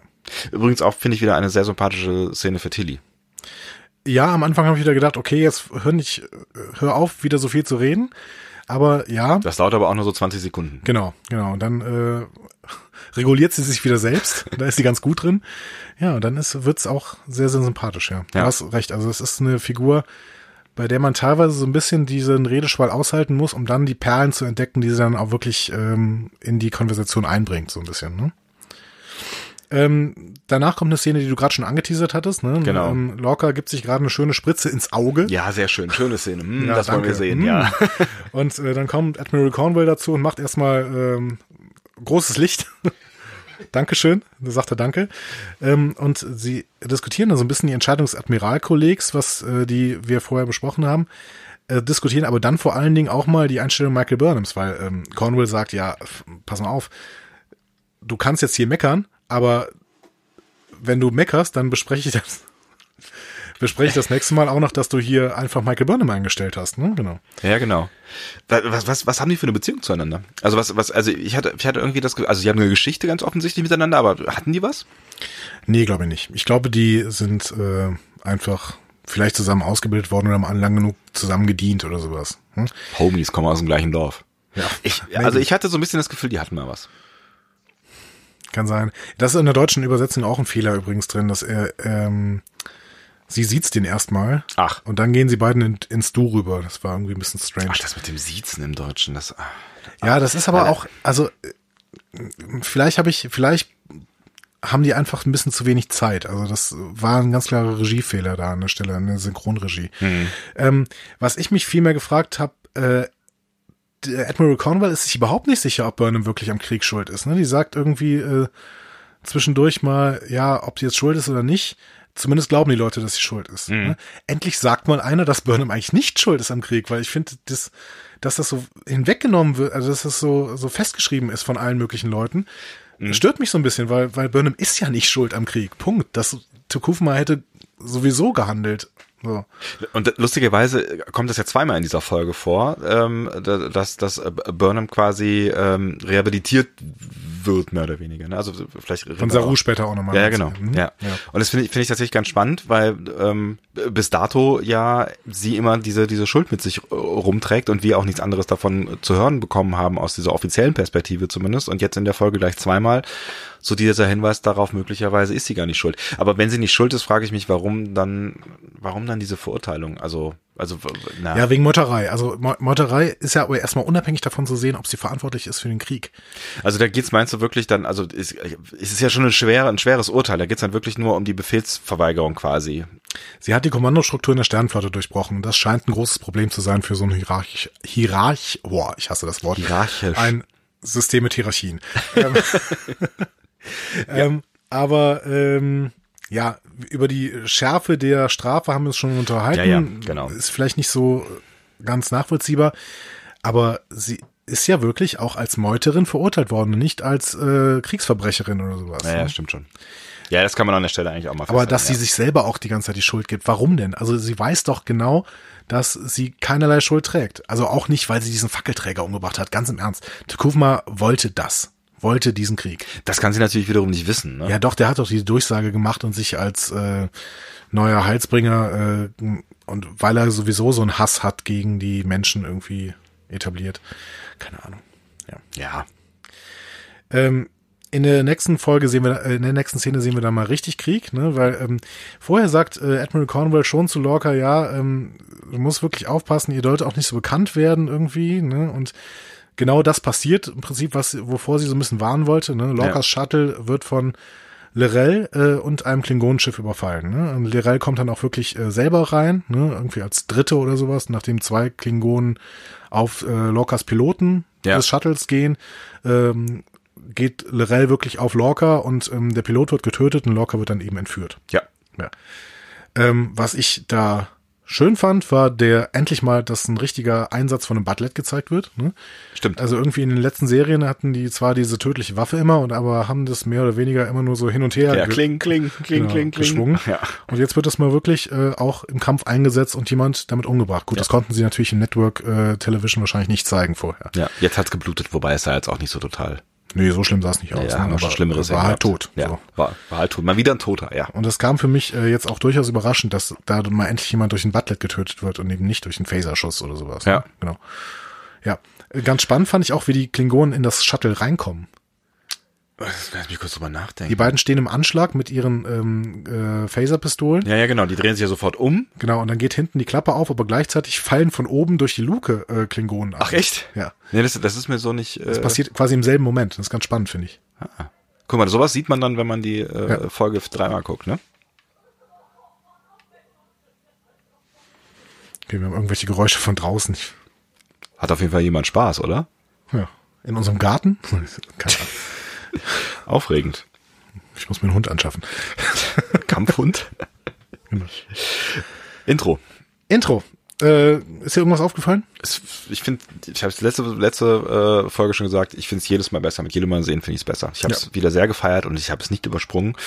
Ist mir irgendwas aufgefallen, ja, bis auf die Tatsache, dass Jonathan Frakes äh, nicht äh, regiert, ähm, eigentlich nichts, nein. Gut, mir auch nicht. Dementsprechend können wir dann an der Stelle weitergehen. Ähm, in der nächsten Szene bringt Cornwall Saru auf den neuesten Stand. Saru ist jetzt Captain, ne, vorübergehend. Klar. Äh, und der initiiert dann sofort eine Suchaktion. Also äh, dann schlagen aber seine Ganglien plötzlich aus. Ne? Er ist besorgt. Und er dreht sich um und äh, Burnham betritt die Brücke. Und sie äußert dann Bedenken, ob die Discovery noch viele Sprünge mit dem Tardigrade machen kann. Ähm, und sie weiß, glaube ich, noch nicht in dem Moment, ähm, dass der Captain weg ist, ne? Dass der Genau. entführt wurde, ja. Ja. Ähm, und dann äh, ist sehr schön, ganz kleiner Schnitt und dann äh, sind die beiden im Captain's Room und unterhalten sich da, übrigens vor Glückskeksen. Ach, das sind Glückskekse gewesen. Ich habe Genau. mich die ganze Zeit gefragt, was liegt denn da vor denen in dieser, so eine Glasschüssel oder sowas war das, Genau, ne? genau, Glasschüssel mit Glückskeksen. Und ähm, da erläutert Burnham Saru in Ruhe, warum sie Bedenken hat und Saru wiegelt aber relativ stark ab. Ähm, bevor wir zu dem großen Easter Egg dieser Szene kommen. Ähm, wie gefällt dir Saru in der Szene? Ja, also ich, eigentlich wäre das genau die Szene gewesen, wo ähm, ich von Saru als allererstes äh, Empathie und Mitgefühl und äh, Verständnis für Michael gezeigt äh, gesehen hätte. Hm? Ja, du weißt, was ich meine. Ähm, ich glaube, aus zwei Gründen ähm, passiert es ja nicht. Der eine Grund ist halt, dass äh, Saru immer irgendwie einfach noch noch äh, sauer ist, sie kein gutes Gefühl hat, was Michael angeht, Michael als eine Bedrohung sieht. So.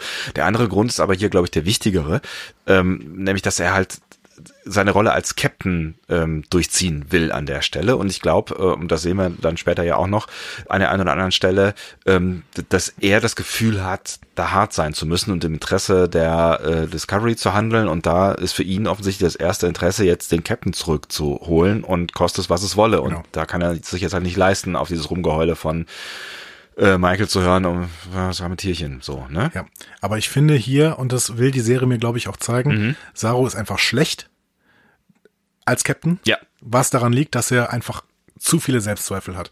Also hinterfragt sich ja in jeder einzelnen äh, Situation selbst und will dann aber in dem Moment, wo er mit anderen Leuten spricht, besonders stark wirken und geht da aber über jegliche Logik teilweise hinweg und über, über seine, seine Instinkte hinweg und macht in dieser Folge aber noch eine große Entwicklung durch. Ich finde, am Ende ähm, schafft das viel besser. So. Definitiv, Und das äh, ja. werden wir dann äh, auch nochmal sehen.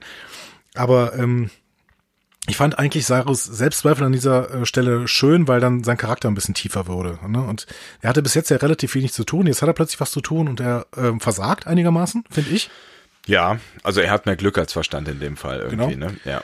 Und ähm, ja, Ja. dementsprechend finde ich ganz gut, dass er da an der Stelle mal ein bisschen ge, äh, gezeichnet wird. Ähm, schön war dann das, äh, dieses Easter Egg, weil er fragt ja den Computer quasi nach den most decorated Captains äh, der Sternenflotte. Hm? Stimmt, ja. Und der Computer zeigt fünf Captains an und alle sind aus dem Kanon bekannt. Und das finde ich halt sehr, sehr schön. Also er sagt äh, erstmal, okay, die most decorated Captains sind Robert April. Ähm, das ist der erste Captain der Enterprise äh, 1701. Ah, mhm. Ne? Also der vor Pike, der auch noch genannt wird. Ja. Also äh, der ist aus TAS und ähm, wird da auch relativ äh, stark gezeichnet in TAS. Mhm. Ne? Dann gibt's Jonathan Archer, den kennen wir alle von der Enterprise NX01 aus Enterprise eben, genau.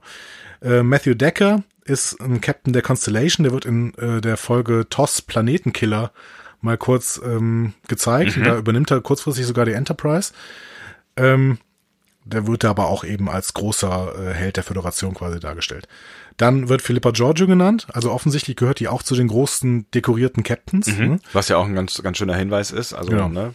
Und das werden wir auch nachher wahrscheinlich nochmal sehen, wie wichtig eigentlich die Rolle von Giorgio war. Ja. Und Christopher Pike selber, das ist eben der Vorgänger von Kirk. Und äh, zu der Zeit, in der Discovery spielt, ist er gerade Captain der Enterprise. Denn Genau. Der ähm, Pilot von TOS spielt, glaube ich, ungefähr in der Zeit, in der wir uns jetzt befinden mit Discovery Panel, äh, mit Discovery, nicht und unser Podcast, genau. Ja. Ja. Also äh, ganz sehr, sehr schönes Easter Egg, was so wirklich komplett in dem Kanon ähm, andockt. Ja, endlich. Einmal Ja. bis hierhin. Ähm, fand, fand ich auch tatsächlich ganz schön, weil es ja dann auch so, so ein bisschen das Gefühl mir wieder zurückgegeben hat, wie eigentlich tatsächlich auch ein großes, großes, äh, ein großer Teil dieser ganzen Folge, ähm, ja, die machen sich doch mehr Gedanken, als wir vielleicht denken. Ja, Und das gibt mir ein gutes Gefühl, ja. weil ich teilweise tatsächlich gedacht habe, die machen sich keine Gedanken. Nee, also sie denken, glaube ich, sehr, sehr viel. Und ähm, ich bin auch immer mehr der Meinung, dass sie hier wirklich ein Buch für die gesamte Staffel verfilmen. Dass das Buch schon feststeht und sie sich nicht eben überlegen, wohin geht diese Reise jetzt. Ne? Also ich äh, bin sehr stark der Meinung, weil ich glaube, sie legen hier ganz viele Brotkrumenpfade, äh, um beim äh, in, einer, in einer Märchenallegorie zu bleiben. Und dann werden sie am Ende irgendwann zum Hexenhaus kommen. Äh, ja. Danke für das Bild. Ja, gerne. Ähm, am Apropos Ende- Hexenhaus, ja, am, was? Ende noch, ein- am Ende noch ein schöner äh, Gag, ne? Der Computer, äh, also Saru fragt, ja, pass mal auf. Ähm, es gibt ein Element, das, wa was mache ich? Äh, das, äh, es gibt ein Element auf dem Schiff, das mich immer mehr in Selbstzweifel ähm, verfallen lässt. Was mache ich jetzt mit meinem Selbstzweifel? Ähm, welche, welche Eigenschaften muss ich besonders hervorheben, um Genau. meinen Selbstzweifel zu besiegen? Er gleicht ja quasi seine Charaktereigenschaften mit den äh, Charaktereigenschaften dieser Captains oder er Genau. fragt den Computer, was hat die, welche Charaktereigenschaften haben die Captains zum Erfolg gebracht und dann zählt der Computer so ein paar auf und vergleicht das dann mit seinen Charaktereigenschaften ab, so, ne? Und ähm, ja, fragt dann halt irgendwie, wie äh, kann ich das ausbügeln und äh, Der Computer sagt, alternativer Vorschlag, wie wär's denn, wenn du das Element äh, entfernst? Und Saru sagt, ja, das ist keine Option. Ja. Also offensichtlich ist aber auch für ihn keine Option, Burnham jetzt äh, irgendwie äh, wieder aus dem Dienst zu entfernen, weil das könnte er jetzt. er könnte das Captain, jetzt auf ne? genau. Aber wahrscheinlich weiß er auch, dass er dann halt gegen den Willen ähm, von Lorca arbeitet und sobald Lorca wieder da ist, er das Flyer auf den Deckel bekommt. Ja. Gut, dass er es nicht gemacht hat, denn äh, ich würde sagen, Burnham wird auch nachher noch wichtig für Saru. Ich habe so ein bisschen das Gefühl, dass ihm auch bewusst ist, dass sie wichtig ist ähm, für für den Antrieb einfach. So, also dass dass es da halt, dass sie halt einfach ein mit, wichtiger Mitarbeiter, eine wichtige Mitarbeiterin ist. Ja, aber sie ist auch wichtig für ihn und das merkt man ja nachher noch. Genau, das sowieso. Aber das äh, ja steht hier in einer anderen Szene, wie man so schön sagt. Sehr schön. Wir gehen in eine andere Szene, nämlich in Szene 10 haben wir es, wir haben ja mal durchnummeriert. Ähm, Lorca erwacht in einem klingonischen Gefängnis und äh, sein Mithäftling Harry Mudd, den wir äh, aus der Originalserie kennen, ähm, erklärt ihm die Regeln des Gefängnisses. Und zwar ist die Regel so, wenn die Klingonen reinkommen und sagen, choose your pain, Und da sind wir beim Titel dieser Folge. Richtig. Dann muss man sich entscheiden, ob man selbst Schmerz haben möchte oder ein Mitgefangener. So sollen die Gefangenen dazu gebracht werden, eben nicht zu kollaborieren. Mhm. So. Erstmal, Harry Mudd. Er ist wieder da. Er ist wieder Erinnerst da. du dich an die TOS-Folgen? Tatsächlich nicht, nee. Ich bin ja nicht so der große TOS-Experte. Also der hat äh, in, in TOS ist er wirklich permanent im Overacting. Mhm. Ne? Und es ist so ein, so ein windiger Typ mit so einem Schnauzbart, der ähm, ja auf jeden Fall sehr, sehr illegal unterwegs ist, der sich überhaupt nicht an irgendwelche Regeln hält, aber der ähm, vielleicht im Kern dann auch doch einen positiven Charakter an der Stelle hat Mhm. manchmal. Der ist jetzt hier in dieser Folge noch nicht so ganz durchdrungen. Ja, aber in TOS auch nicht so richtig. Also vielleicht äh, sehe ich das zu, zu positiv. Du möchtest, du magst solche, solche, solche schmutzigen Charaktere einfach vielleicht. Ja, vielleicht. So ein bisschen so sch- schmierige. Auf jeden Fall passt der ganz gut, finde ich. Also die, die Zeichnung finde ich sehr, sehr ähnlich, so ein bisschen. Ich finde den auch ganz, also ist, ich fand ihn wieder fast wie so ein Star Wars Charakter irgendwie. Das war also so auch mit der, mit der, mit dieser ganzen, mit diesem ganzen Setting. Mhm. Ich fand den irgendwie ganz cool. Ich fand den ganz spannend, so wie er dann auch erzählt. Ähm, offensichtlich hat er ja eine klingonische ähm, Geliebte. Ich weiß nicht, ob es eine klingonische Geliebte ist oder irgendeine Geliebte und er hat bei den Klingonen zu viel äh, Kredit aufgenommen oder so. Stimmt, aber ja, stimmt, das ist gar nicht so richtig klar, ne, was es für eine Geliebte ist. Aber er hat auf jeden Fall einen Mond gekauft, so viel steht fest. Ja. Also es ist halt ein, ein windiger Typ, der irgendwie äh, sein eigenes Ding dreht, jenseits von Föderation und Klingonen und irgendwie dann ständig in die äh, in die Bredouille kommt, weil er halt das komplett illegal unterwegs ist. Ja. Und das wird, finde ich, relativ klar. Und es wird auch relativ klar, dass der halt ähm, nicht auf den Mund gefallen ist. Ne? Kann man so sagen. Ne? Und also, so im ersten Moment äh, ist er ja so ein bisschen der Ansprechpartner für Lorca und ähm, erklärt ihm halt, wie du gerade schon gesagt hast, wie das da läuft. Und ähm, ja, die beiden unterhalten sich einfach auch so ein bisschen und man hat so ein bisschen das Gefühl, naja gut, Best Buddies werden die jetzt nicht, aber ähm, sie verstehen sich für, für Zumindest können sie kollaborieren und irgendwie zusammen rauskommen. Genau, ne? genau. ja. Ähm, wir kommen dann nachher nochmal dahin, aber ähm, vorübergehend gehen wir nochmal kurz auf die Discovery zurück. Genau. Ähm, Dr. Kalber und Burnham wollen Stamets davon überzeugen, den Tardigrade nicht mehr einzusetzen. Und Kalber sagt schon so, ja, äh, versuch's mal, ich werde es nicht schaffen, irgendwie, weil offensichtlich ähm, sind Kalber und Stamets in dieser, dieser Szene, denken wir noch, okay, ähm, Die können vielleicht nicht so richtig. die können vielleicht nicht mit, genau, Ja. die haben irgendwie ein Problem miteinander. Ja. Ähm, und Stamets schickt auch Kalber im Gespräch dann relativ schnell weg und fragt ihn nur so, äh, haben sie nicht irgendwas zu tun? So, ne? Genau. Ähm, und äh, der macht dann Burnham auch klar, dass er nur auf Burnham, Burnhams Forschung reagiert hat. Ne? Also er sagt da hier so schön, you say Portobello, I say Portobello. Ja. Ne? Und äh, fand ich einen sehr, sehr schönen Spruch für einen Mykologen, denn äh, Portobello ist ein Champignon.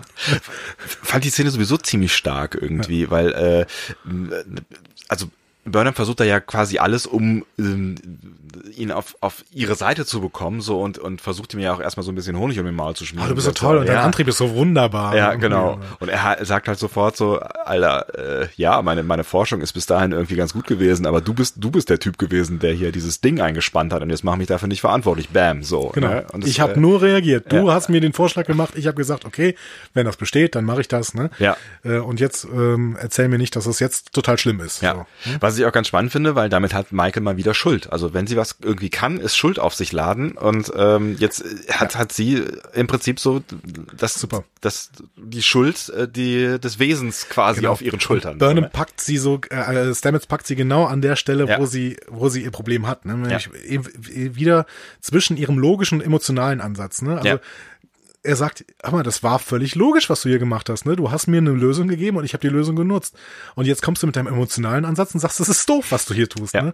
Und äh, Burnham muss im Prinzip recht geben, weil sie sagt, ja, ah, ja, verdammt, Schöne ich weiß. Szene. Schöne Szene. Ja. Ja. So. Ähm, und äh, hast du noch was zu der Szene? ja ich glaube nicht, kommen wir weiter. Okay, Ja. dann stoppen wir hier mal kurz Ja. und müssen jetzt an der Stelle bitte einen äh, Spoiler-Teil eröffnen. Puh. Ich habe das letzte Mal blöde geflötet. Genau, einfach runterzählen. Fünf, vier, also ihr könnt, Entschuldigung. Ja, Ne, vielleicht sollten wir das erklären. Ne? Genau. Also ähm, mein, mein äh, werter Kollege Andreas wird jetzt gleich eine Theorie eröffnen, Genau. die etwas mit einer Szene zu tun hat, die sich jetzt im Anschluss befindet. Und diese Theorie Wie auch könnte- immer. Also es wird auf jeden Fall irgendeine Theorie sein. So. Genau. Und die, diese Theorie könnte irgendwas verraten, was ihr vielleicht noch nicht wissen wollt, wenn ihr euch überraschen lassen wollt. Genau. Und deswegen solltet ihr jetzt, es gibt da so eine Marke, die äh, der Andi da gleich einbauen wird, solltet ihr vielleicht an dieser Stelle, wenn ihr euch äh, weiter überraschen lassen wollt, ähm, jetzt gleich weiterspringen. Genau, wenn euer Podgrabber das nicht kann mit diesen Marken, dann guckt einfach in die ähm, in die Episodenbeschreibung. Da werde ich auch nochmal die genauen Zeiten, wann das denn zu Ende ist, quasi äh, verlinken. Ja? Aber ihr, wir müssen halt abends so ein bisschen spoilern. Ihr müsst Genau. das verstehen. Genau. Also, Okay, fünf, vier, vier, drei, zwei, eins. Bam. Okay. Also, Locker findet Lieutenant Ash Tyler. So. Und meiner Meinung nach, ähm, meine große Theorie, die ich jetzt allerdings auch schon zwei, dreimal im Internet gelesen habe, vielleicht ist sie gar nicht so groß, ähm, ist, äh, Ash Tyler ist Vog. Aha. Sowas schreiben Leute im Internet? Und ich möchte es dir jetzt erklären. Ähm, also, Tyler erklärt erstmal, seit sieben Monaten ist er auf dem Schiff, Ja. weil Lorel ihn vergewaltigt und offensichtlich ihn äh, als, als Lustknaben da haben möchte. Ne? So ungefähr äh, zahlt das an. Mhm. Lorel selber kann aber erst seit ein paar Tagen da sein, denn wir haben in der letzten Folge gesehen, dass das Schiff, äh, auf dem Lorel war, sechs Monate lang äh, in diesem Trümmerfeld hing. Richtig. Ne? Ja. Das heißt, diese Geschichte macht keinen Sinn. Das heißt, Tyler lügt schon mal. Das ist völlig klar. So. Ähm, Lorel hat in der letzten Folge zu Wok gesagt, er müsse alles aufgeben. Vielleicht sogar seine klingonische Identität? Fragezeichen. Ähm, dann, Tyler wird zwar später verprügelt, aber nicht so hart wie der Typ, der in der Am Szene Anfang, davor ja. verprügelt Ja. wird, der quasi fast umgebracht wird. Ja, der wird so- richtig so. böse verprügelt, ja. So, und es geht sogar noch ein Stück weiter, und das ist jetzt eine Zusatzinformation über die Serie hinaus. Ähm, der Schauspieler von Tyler, Shazad Latif, wird in den ersten vier Folgen in den Credits genannt. Aber Lieutenant Tyler spielt nicht mit. Ne? Ähm, der angebliche Schauspieler von Vogue ist angenehm, angegeben mit Javid Iqbal. Diesen Schauspieler gibt es nicht. Der ist nicht bekannt. Also wenn man auf ähm, Internet Movie Database ge geht und Javid Iqbal eingibt, kommt ja spielte Vogue in Star Trek Discovery. Ist das Und ein Anagramm? Nichts. Javid Iqbal, keine Ahnung. Von Shazad Latif. Weil Nee. es, es, es klingt so, als wären da ähnliche Buchstaben drin. Also meine These ist, ist, das war immer Latif von Anfang an, der halt am Anfang mit Maske gespielt hat und dann jetzt als genetisch veränderter Lieutenant Tyler für Lorel auf der Discovery spionieren soll. Ich brauche so einen Anag Anagrammgenerator. Gibt's sowas nicht im Netz? Aber es ist keins. Also von nicht, zumindest nicht von Shazad Latif. Okay. Es ist eine sehr spannende Theorie. Aber nicht vollständig unlogisch, ja. Ich überlege gerade, was uns, wie uns das denn jetzt, jetzt, ähm, vielleicht müssen wir dann am Ende der Folge auch nochmal drüber reden, aber dann müssten wir zwei, zwei Spoiler-Parts machen an der Stelle, ne? Aber, Eines, ja, ich können, können jetzt schon sagen, eine Szene passt nicht so hundertprozentig da rein, Ja. nämlich der Kampf zwischen Lorel und äh, Tyler, weil äh, Lorca da gar nicht dabei ist. stimmt. Aber es kann natürlich auch sein, dass sie das trotzdem nur inszeniert haben, weil sie bringen sich ja auch nicht um gegenseitig, ähm, Ja, die damit Szene, Lorca, die, wenn er zurückkommt, eben das so sieht. die Szene äh, ist schon, äh, ist schon nicht so vollständig logisch, ne? Aber vielleicht, ähm, vielleicht will man halt auch jetzt dann auch den einen oder anderen Brocken dahin werfen, der jetzt nicht so ganz so logisch ist, um so ein bisschen das Gefühl von, ja, ne? Also Vertuschung und so. Ja. Damit Leute wie du nicht sich zu sicher sind bei solchen Thesen. Ja, genau. Und immerhin haben sie auch schon mit diesem Sektion 31 Ding vielleicht uns in die Irre, Irre geführt. Äh, es kann auch sein, dass das wirklich alles Quatsch ist. Ähm, Vielleicht sitzt da auch jemand, der total Spaß hat, während wir uns hier den, den Kopf zer, zerbröseln. das mag schon sein. Aber ich, also, ich war gestern zwischenzeitlich auf dem Stand, dass ich gedacht habe, okay, das ist völlig klar. Ähm, und jetzt bin ich mir auch teilweise nicht mehr so sicher, weil ich dann nochmal gesehen habe und eben gesehen habe, dass diese Szene ist, wo er sich mit äh, Lorel prügelt. Andererseits haben die schon irgendwie eine sehr emotionale Verbindung und woher soll die kommen, wenn Lorel eigentlich noch nicht so lange auf dem Schiff ist? Also vielleicht ist das alles Lüge und ich kann mir sehr gut vorstellen, dass Tyler ähm, Vogue ist. Geile These. Wir müssten diese These jetzt irgendwie besonders nennen, damit man nicht drauf kommt für die Leute, die diesen Spoilerteil übersprungen haben. Die Tyler-These? Nee, das ist ja doch, dann kommt man ja doch drauf. Ja, weil niemand weiß, was mit Tyler ist. Die, die Gefängnisthese? Nennen wir sie die Gag-These. Das hat irgendwas mit Klingonen zu tun. Oder die Koppler-Szene. Äh, These. Die Koppler-These. Koppler. Koppler-These. Ja. Kaplar steht für Erfolg. Und das wäre Erfolg des Spionageakts der Klingonen. Sehr schön.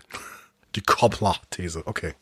Nennen wir sie so und ver, äh, verlassen an dieser Stelle den Spoiler-Block? Mhm. Gut. Gut. Das ist, äh, pff, au. Danke. Und damit verlassen wir auch die, die äh, Szene wieder eigentlich, ne? Also, ähm, jetzt mal für alle, die diesen Block übersprungen haben. Also, ähm, Locker findet in der nächsten Szene Lieutenant Tyler. Und dieser gibt an, schon lange hier zu sein und von Lorel regelmäßig vergewaltigt zu werden. Armes Ding. Ähm, die beiden streiten sich dann noch mit Matt über die Sternenflotte und ihren Auftrag und dann wird Locker plötzlich abgeführt. Ja. Allgemein, wie funktioniert denn dieses Zellensetting für dich? Ich, ja, das ist eine. Ich finde es fast ein bisschen zu clean, habe ich gedacht, so für so ein. Also wenn wenn wir schon in so einer düsteren, äh, in so einem dü- düsteren Star Trek Universum uns befinden, wo alles relativ düster gezeichnet wird und auch mal was kaputt geht und so. Und Also hätte ich gedacht, da hätte man so eine. Also das sieht fast aus wie T äh, TNG, finde ich. Also es hat fast so so ein bisschen was wie so so eine klassische äh, oder Deep Space Nine Zelle oder sowas. Ja, Deep Space ne? Nine, genau, habe ich Ja. mich auch dran erinnert. Ich glaube, da sitzt O'Brien ständig in solchen Zellen rum irgendwie. Ne? Und äh, repariert Replikatoren oder was? Nee, der wird doch immer festgehalten auf irgendwelchen Planeten. Ach so. und, Es gibt mehrere Folgen, auf denen O'Brien auf irgendeinem Planeten festgehalten wird. Ja, das sind die Iren, die sind aufmüpfig. Ja, ärgerlich. Ärgerlich. Naja, auf jeden Fall fand ich fand ich schon ziemlich clean. Ne? Und ansonsten, ja, mein Gott, funktioniert, ist okay. Also habe ich gekauft. Äh, Ich, also für mich hätte es noch ein bisschen, bisschen dreckiger sein können. Und weil die Klingonen ja da auch ein bisschen dreckiger sind. Ja. Die Klingonen, finde ich, sehen teilweise, habe ich in dieser Szene gedacht, also da wird ja auch mal kurz dieses Choose Your Pain, glaube ich, angespielt, ne? Ja, ja, Oder ist das später? Mm, nee. Nee. Genau. Nee, das äh, Choose Your Pain kommt doch nochmal dann mit, Genau. äh, mit äh, Lieutenant Tyler. Nee, mit, mit irgendeinem Typen, der in der Zelle war, oder? Das war vorher. Das war vorher. Das vorher. Auf jeden Fall habe ich da an der Stelle gedacht, ähm, dass äh, die Klingonen so ein bisschen aussehen wie die Jem'Hadar aus DS9. Mhm.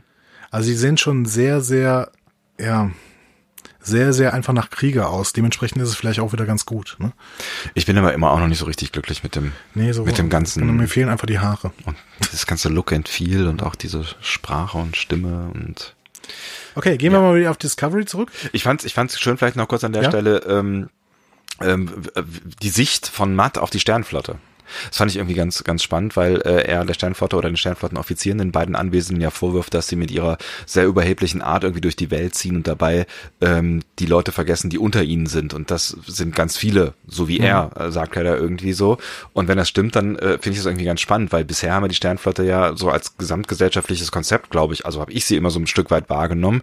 Ja, und so ein bisschen auch als Roboterkommunismus irgendwie der Zukunft. Ne? Also so die, die schwierigen Arbeiten machen Roboter. Genau. Und ähm, die Menschheit kann quasi den Künsten und der Wissenschaft nachgehen, so ein bisschen. ne? Ja, und man, man hat nicht viel von Menschen mitbekommen, die irgendwie da drunter, also unter dem System oder durchs Raster fallen und dann irgendwo, äh, wie offensichtlich Matt ja, ähm, am, am Rande dieser, dieser Gesellschaft leben ähm, und genervt sind von der Sternflotte. Also so hat man das bisher seltenst irgendwie mitbekommen. Ne? Ja. Fand ich Kann- mal eine ganz spannende Perspektive auf jeden Fall. Ja, allgemein finde ich natürlich immer den Blick auf die Erde fand ich eigentlich in allen Star Trek Folgen mal relativ spannend, auch in den, den Blick in die gegenwärtige Erde. Das fand ich ähm, gerade bei DS9, als er dann irgendwann äh, ich glaube, das verlorene Paradies heißt die Folge, ne, wo dann plötzlich der dieser großartige Friede auf der Erde bedroht wird davon, dass die Gründer eventuell da sind. Ja, Ne? ja, ja, genau. ähm, ja, toll. Dementsprechend finde ich ganz gut, wenn mal so ein bisschen was über die Gesellschaft auf der Erde gezeigt wird. Und zwar nicht nur in Rückblicken irgendwie mit Zeitreisen und sonst was. Das kommt ja auch öfter mit Star Trek vor. Ja. Und wenn man es dann sieht, irgendwie, wenn, wenn dann irgendwie mal was, was von der Erde gezeigt wurde, dann sind es ja ganz häufig diese, diese Campus-Szenen in cleanen äh, Beton, äh, und äh, es sieht ja alles immer total clean und, und schön und Ja, aus, ne? Und ähm, das, Das das ist aber halt quasi die, die Weltregierung, ne, die wir da haben. naja, klar. Ne? Und dementsprechend Regierungsgebäude. Ja, fand ich auf jeden Fall irgendwie eine, eine, eine ganz, ganz spannende Perspektive, die Matt da irgendwie aufgemacht hat. Vielleicht sieht man da ja vielleicht auch irgendwann noch mal ein bisschen Genau, bin ich gespannt. Ja. Matt soll äh, offensichtlich in mehreren Folgen mitspielen noch und dann bin ich mal gespannt, was er noch so erzählt. Ja. So. Ähm, in der nächsten Szene auf der Discovery zurück ähm, erklärt Stamets gerade Burnham und Tilly den Sporenantrieb. Und da gibt's mal ein paar Hintergrundinfos, die dir, glaube ich, in der letzten Folge ziemlich gefehlt haben. Tatsächlich, ja. Also da war ich, also wir halten mal an der Stelle fest. Verstanden habe ich das jetzt nicht alles, was sie da erzählen, so, aber so fürs Gefühl ähm, habe ich gedacht, danke für, ne, ihr habt mir zugehört, äh, danke für diese Erklärungen. Das hat mir tatsächlich so ein bisschen gefehlt, weil da nochmal so ein bisschen der wissenschaftliche Hintergrund erklärt wurde. Wie funktioniert das? Also auch mit dem, was machen die Sporen mit diesem Ding, was macht dieses Ding mit dieser Navigation und so weiter. Also das, also mir hat das sehr gut getan, diese Ich Szene. habe hab in den letzten Tagen mit einer Biologin darüber geredet und die meinte eben, ja, biologisch ist das alles nicht so richtig sinnvoll, was da irgendwie gezeigt wird. Mhm. Und ähm, ich bin mal gespannt, was die jetzt dazu er erklärt, äh, erzählt. Denn ähm, die machen ja schon, die versuchen jetzt zumindest eine wissenschaftliche Erklärung aufzumachen. Die sagen, okay, dieses Sporennetzwerk, das gibt's im Subraum, das gibt's eben nicht im normalen Raum, sondern Ja. eben nur im Subraum. Und dementsprechend wäre das eine Subraumtranslokation, wenn man eben äh, auf diesen äh, Bahnen äh, reisen kann. Und der Tardigrade kann das nur, weil er irgendeine symbiontische Beziehung zusammen mit diesen Sporen einnimmt. Ne? Und das ist ja schon ein bisschen mehr Info, die wir in der letzten Folge nicht hatten Ja. und äh, die uns vielleicht an dieser Stelle auch weiterhilft. Ne? Ja. Also ne, mir, wie gesagt, also egal, ob es jetzt irgendwie valide ist oder nicht und egal, wie viel man davon äh, ja, im Endeffekt nachvollziehen kann, ich fand es sehr angenehm, dass, dass sie da einfach nochmal so ein bisschen dran rumgesponnen haben. Ich hatte auch so irgendwie das Gefühl, ähm, also eigentlich braucht's braucht's die Szene ja gar nicht so richtig, aber ich hatte das Gefühl, sie wollen dann an der Stelle auch nochmal erklären. Das war so ein bisschen so diese Szene, ähm, wo irgendwie ein Stück Geschichte erzählt wird in so Filmen, ne, wo dann immer irgendwer irgendwie eine Geschichte erzählt und du weißt, eine Kommunikation findet eigentlich gerade in der Stadt, damit der Zuschauer informiert ist. Ja, aber sie versuchen, sie gehen ja schon da einen Schritt weiter. Ne? Also sie sagen, okay, wir haben hier diese DNA-Sequenzen und der Tardigrade übernimmt DNA-Sequenzen dieser Sporen. Und äh, jetzt wollen sie rausfinden, kann das nicht auch irgendein anderes intelligentes Lebewesen? Oder Die- irgendein Lebewesen. Sie fangen ja erstmal an mit Lebewesen, genau. irgendeinem Lebewesen. Oder kann man das, dieses Lebewesen, oder kann man nicht irgendwas synthetisches, Lebendes erzeugen, war ja irgendwie so der erste Gedanke, ne? Ja, genau. Und dann ähm, könnte man quasi den Tardigrade schützen und gleichzeitig eben diesen Antrieb dann doch wieder simulieren. Äh, sie wollen jetzt nach diesem Leben, Leben, äh, Lebewesen suchen. Das ist übrigens eine von zwei Szenen, die einen Shitstorm im Internet ausgelöst hat. Ach. Hm? Warum? Weil zum ersten Mal in der Star Trek-Geschichte das F-Wort gesagt wird. Tilly sagt irgendwann, wow, that's so fucking cool. Und dann entschuldigt sie sich dafür mhm. und Stamets guckt sie an und sagt, du brauchst dich nicht entschuldigen. It's fucking cool. Ja, du hast recht. Ne? Aber Ach, das ist das erste Mal in der gesamten Star Trek-Geschichte, dass das Wort fucking gesagt wird. Das ist ja interessant. Kriegen wir ich dachte, sie Clean Lyrics äh, ähm, Label, wenn ich jetzt das oh, dreimal gesagt habe? Ich bin mir nicht sicher. Hm. iTunes, bitte über hört das. das. ja. Wir können es ja gleich noch überpiepen. No, bitte nicht. ähm, ich habe tatsächlich, es ist mir gar nicht so aufgefallen, deswegen ist es, äh, ja, weil es so schon so, so im Sprachgebrauch drin ist, ne? Mhm. Ähm, ich habe tatsächlich gedacht, sie entschuldigt sich we wegen ihres übertriebenen äh, Enthusiasmuses. Nee, es war schon relativ auf die zwölf äh, hier amerikanische Popkultur akzeptiert, dass wir dieses Wort auch jetzt sagen dürfen. so. Hm. Und ähm, auf Twitter gab es da so ein bisschen einen Shitstorm und so, ja, jetzt kann ich das nicht mehr mit meinen Töchtern gucken und mit meinen Söhnen und oh, keine Ahnung. So. Ja, aber andere Länder, andere Sitten. Hm? Ja, übersetzt war es mit, mit, mit geil, glaube ich, ne? Also im, im, im Geiler Scheiß, glaube ich, sagt sie. Oder so. Na, über geil kann man ja dann auch streiten, ne? Und über Scheiß. Und über Scheiß. ja, wie auch immer. Also, ah, ja. Ich weiß auch nicht, ob es da einen Shitstorm gebraucht hat, aber gut, ähm, man kann immer nicht in die Köpfe anderer Leute schauen. Nee, so. Auch nicht in die dieses Taligraden, aber das ist ein anderes Thema. Genau. Ähm, auf jeden Fall versuchen sie da ähm, das, das ganze Konzept irgendwie zu übertragen und kommen dann irgendwie zu dem Schluss, es muss ein äh, etwas Lebendes sein, aber nicht irgendwas Lebendes, sondern was mit einer gewissen Intelligenz das die Mission versteht, um die es geht, quasi. Genau, genau. Ja. Und dieses äh, Netzwerk überhaupt durchschauen kann, auch ja. so ein bisschen. Ja. Okay, wir gehen wieder aufs Klingonenschiff. Ähm, Lorel und Lorca unterhalten sich in Lorels Folterkammer, kann man so sagen. Ja. Ne? Ähm, der unterhalten ist so, sich ist auch schön. Der ja. ist auch so eingespannt in so ein ähm, Maulkorbartiges Ding irgendwie. Ja. Ne? Sieht schön aus. Metall und so, ja. Genau. Lorel will irgendwas über den Antrieb wissen. Also offensichtlich hatte ähm, Cornwall recht. Ne? Es geht darum, dass die Discovery untersucht werden soll. Ja, wo auch immer sie es jetzt herwissen. Ne? Genau. Und Lorca provoziert. Ordentlich. Ja.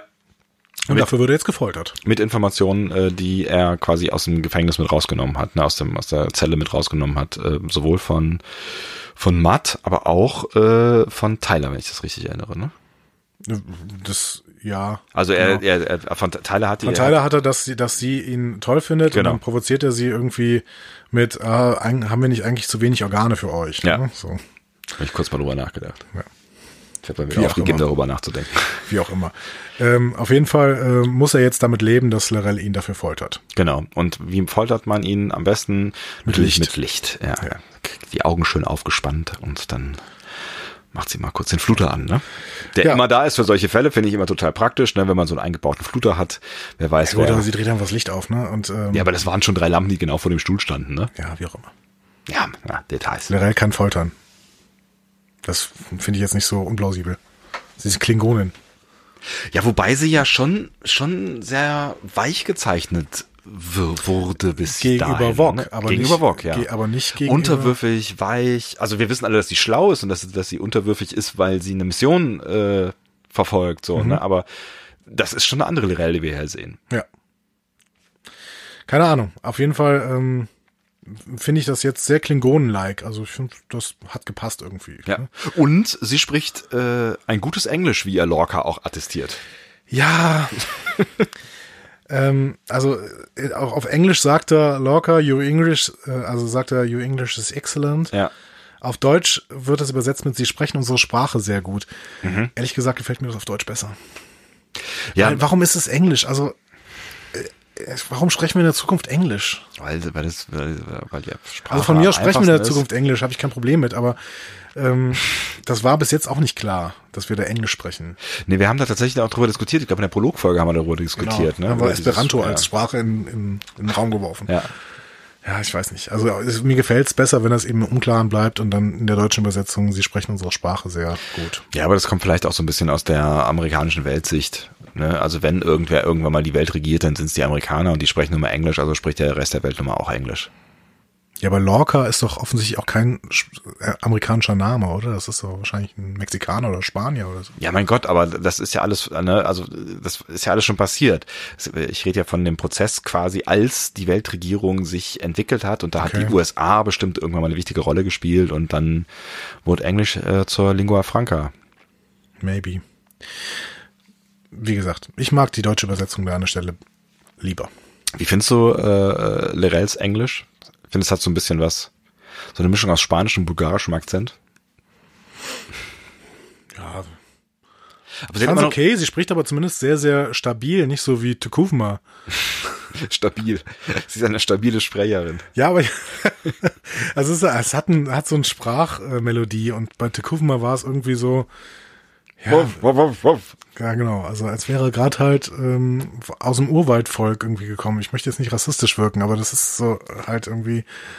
Ich finde, der hat den, es klang so ein bisschen, als hätte er einen Schäferhund verschluckt. es ist allgemein schade, ne? Also es ist, ja. schade, dass sie auch nicht so richtig ähm, sprechen kann, weil ihre Lippe irgendwie so dick ist. aber spricht aber, als hätte sie so irgendwie so eine, so ein, weiß ich nicht, hätte sie irgendwie einen Tennisball verschluckt und eine aufgeschlagene Lippe. Ja. Also so spricht sie halt immer noch. Also wenn ich, wenn ich Worf über zehn Staffeln oder nein, 16 Staffeln so hätte ertragen müssen. naja, gut. Der spricht sehr, sehr, äh, hatte nicht sogar, ist er nicht äh, sogar britisch? Nee. Dorn ist Amerikaner, ne? Aber Michael Dorn ist definitiv Amerikaner. Ähm, ich habe ich hab so eine klare Aussprache äh, irgendwie noch. Ja, spricht er auch. Ja. Hm? ja. Spricht ja auch sehr getragen. Egal, verlassen wir diese Folterszene, weil mehr passiert eigentlich auch nicht. Es wird gefoltert und ähm, genau. Es, also wir kriegen nicht mit, ob ja jetzt wir irgendwelche Fragen einen, gestellt einen heftigen werden. Schrei von Lorca noch, der wirklich auch gut, gut rüberkommt, ja. finde ich. Ne? Aber wir wissen an der Stelle nicht, ob, ob dann Fragen gestellt wurden, wie viele Nein, gefoltert nichts, wurde. Genau. Wir wissen auch nicht, ob er irgendwas verraten hat oder sowas. Ne? Ja. Im, äh, genau, wir kommen ähm, stattdessen wieder auf die Discovery zurück und über eine Szene, über die wir relativ viel reden müssen. Es tut mir sehr leid. Ähm, Saru will schnell aufbrechen und lässt dann Sprünge berechnen. Ähm, so, und äh, Punkt erstmal. Ja. Denn ähm, dann zoomen sie auf die Karte. So, die Karte ist seltsam, muss ich an der Stelle sagen. Mhm. Denn die widerspricht sowohl dem offiziellen Sternatlas, den ich ja schon mal ein paar Mal angesprochen habe und auch mal verlinkt habe unter einer Folge, ähm, als auch früheren Serien, äh, und zwar in der Lage der Raumstation Deep Space K7. Die Raumstation Deep Space K7 habe ich in der ersten Folge schon mal angesprochen. Die liegt nämlich relativ nah am Sherman's Planet und zwar da, wo die äh, Binary Stars Schlacht stattgefunden haben müsste. Mhm.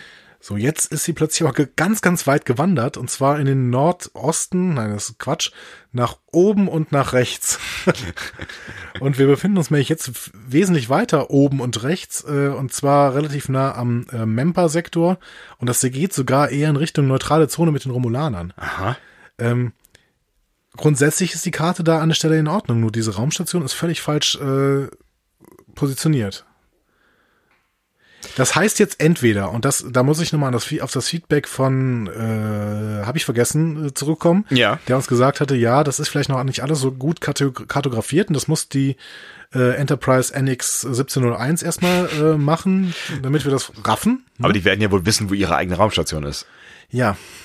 Und, oder die Raumstation ist beweglich. Das war ja irgendwie äh, DS9, DS9 konnte, DS9 auch. Ja, aber mit. Aber auch nicht durch den gesamten Raum irgendwie. Ne? Ja, für, also, vor allem war es sehr, sehr langsam. Genau.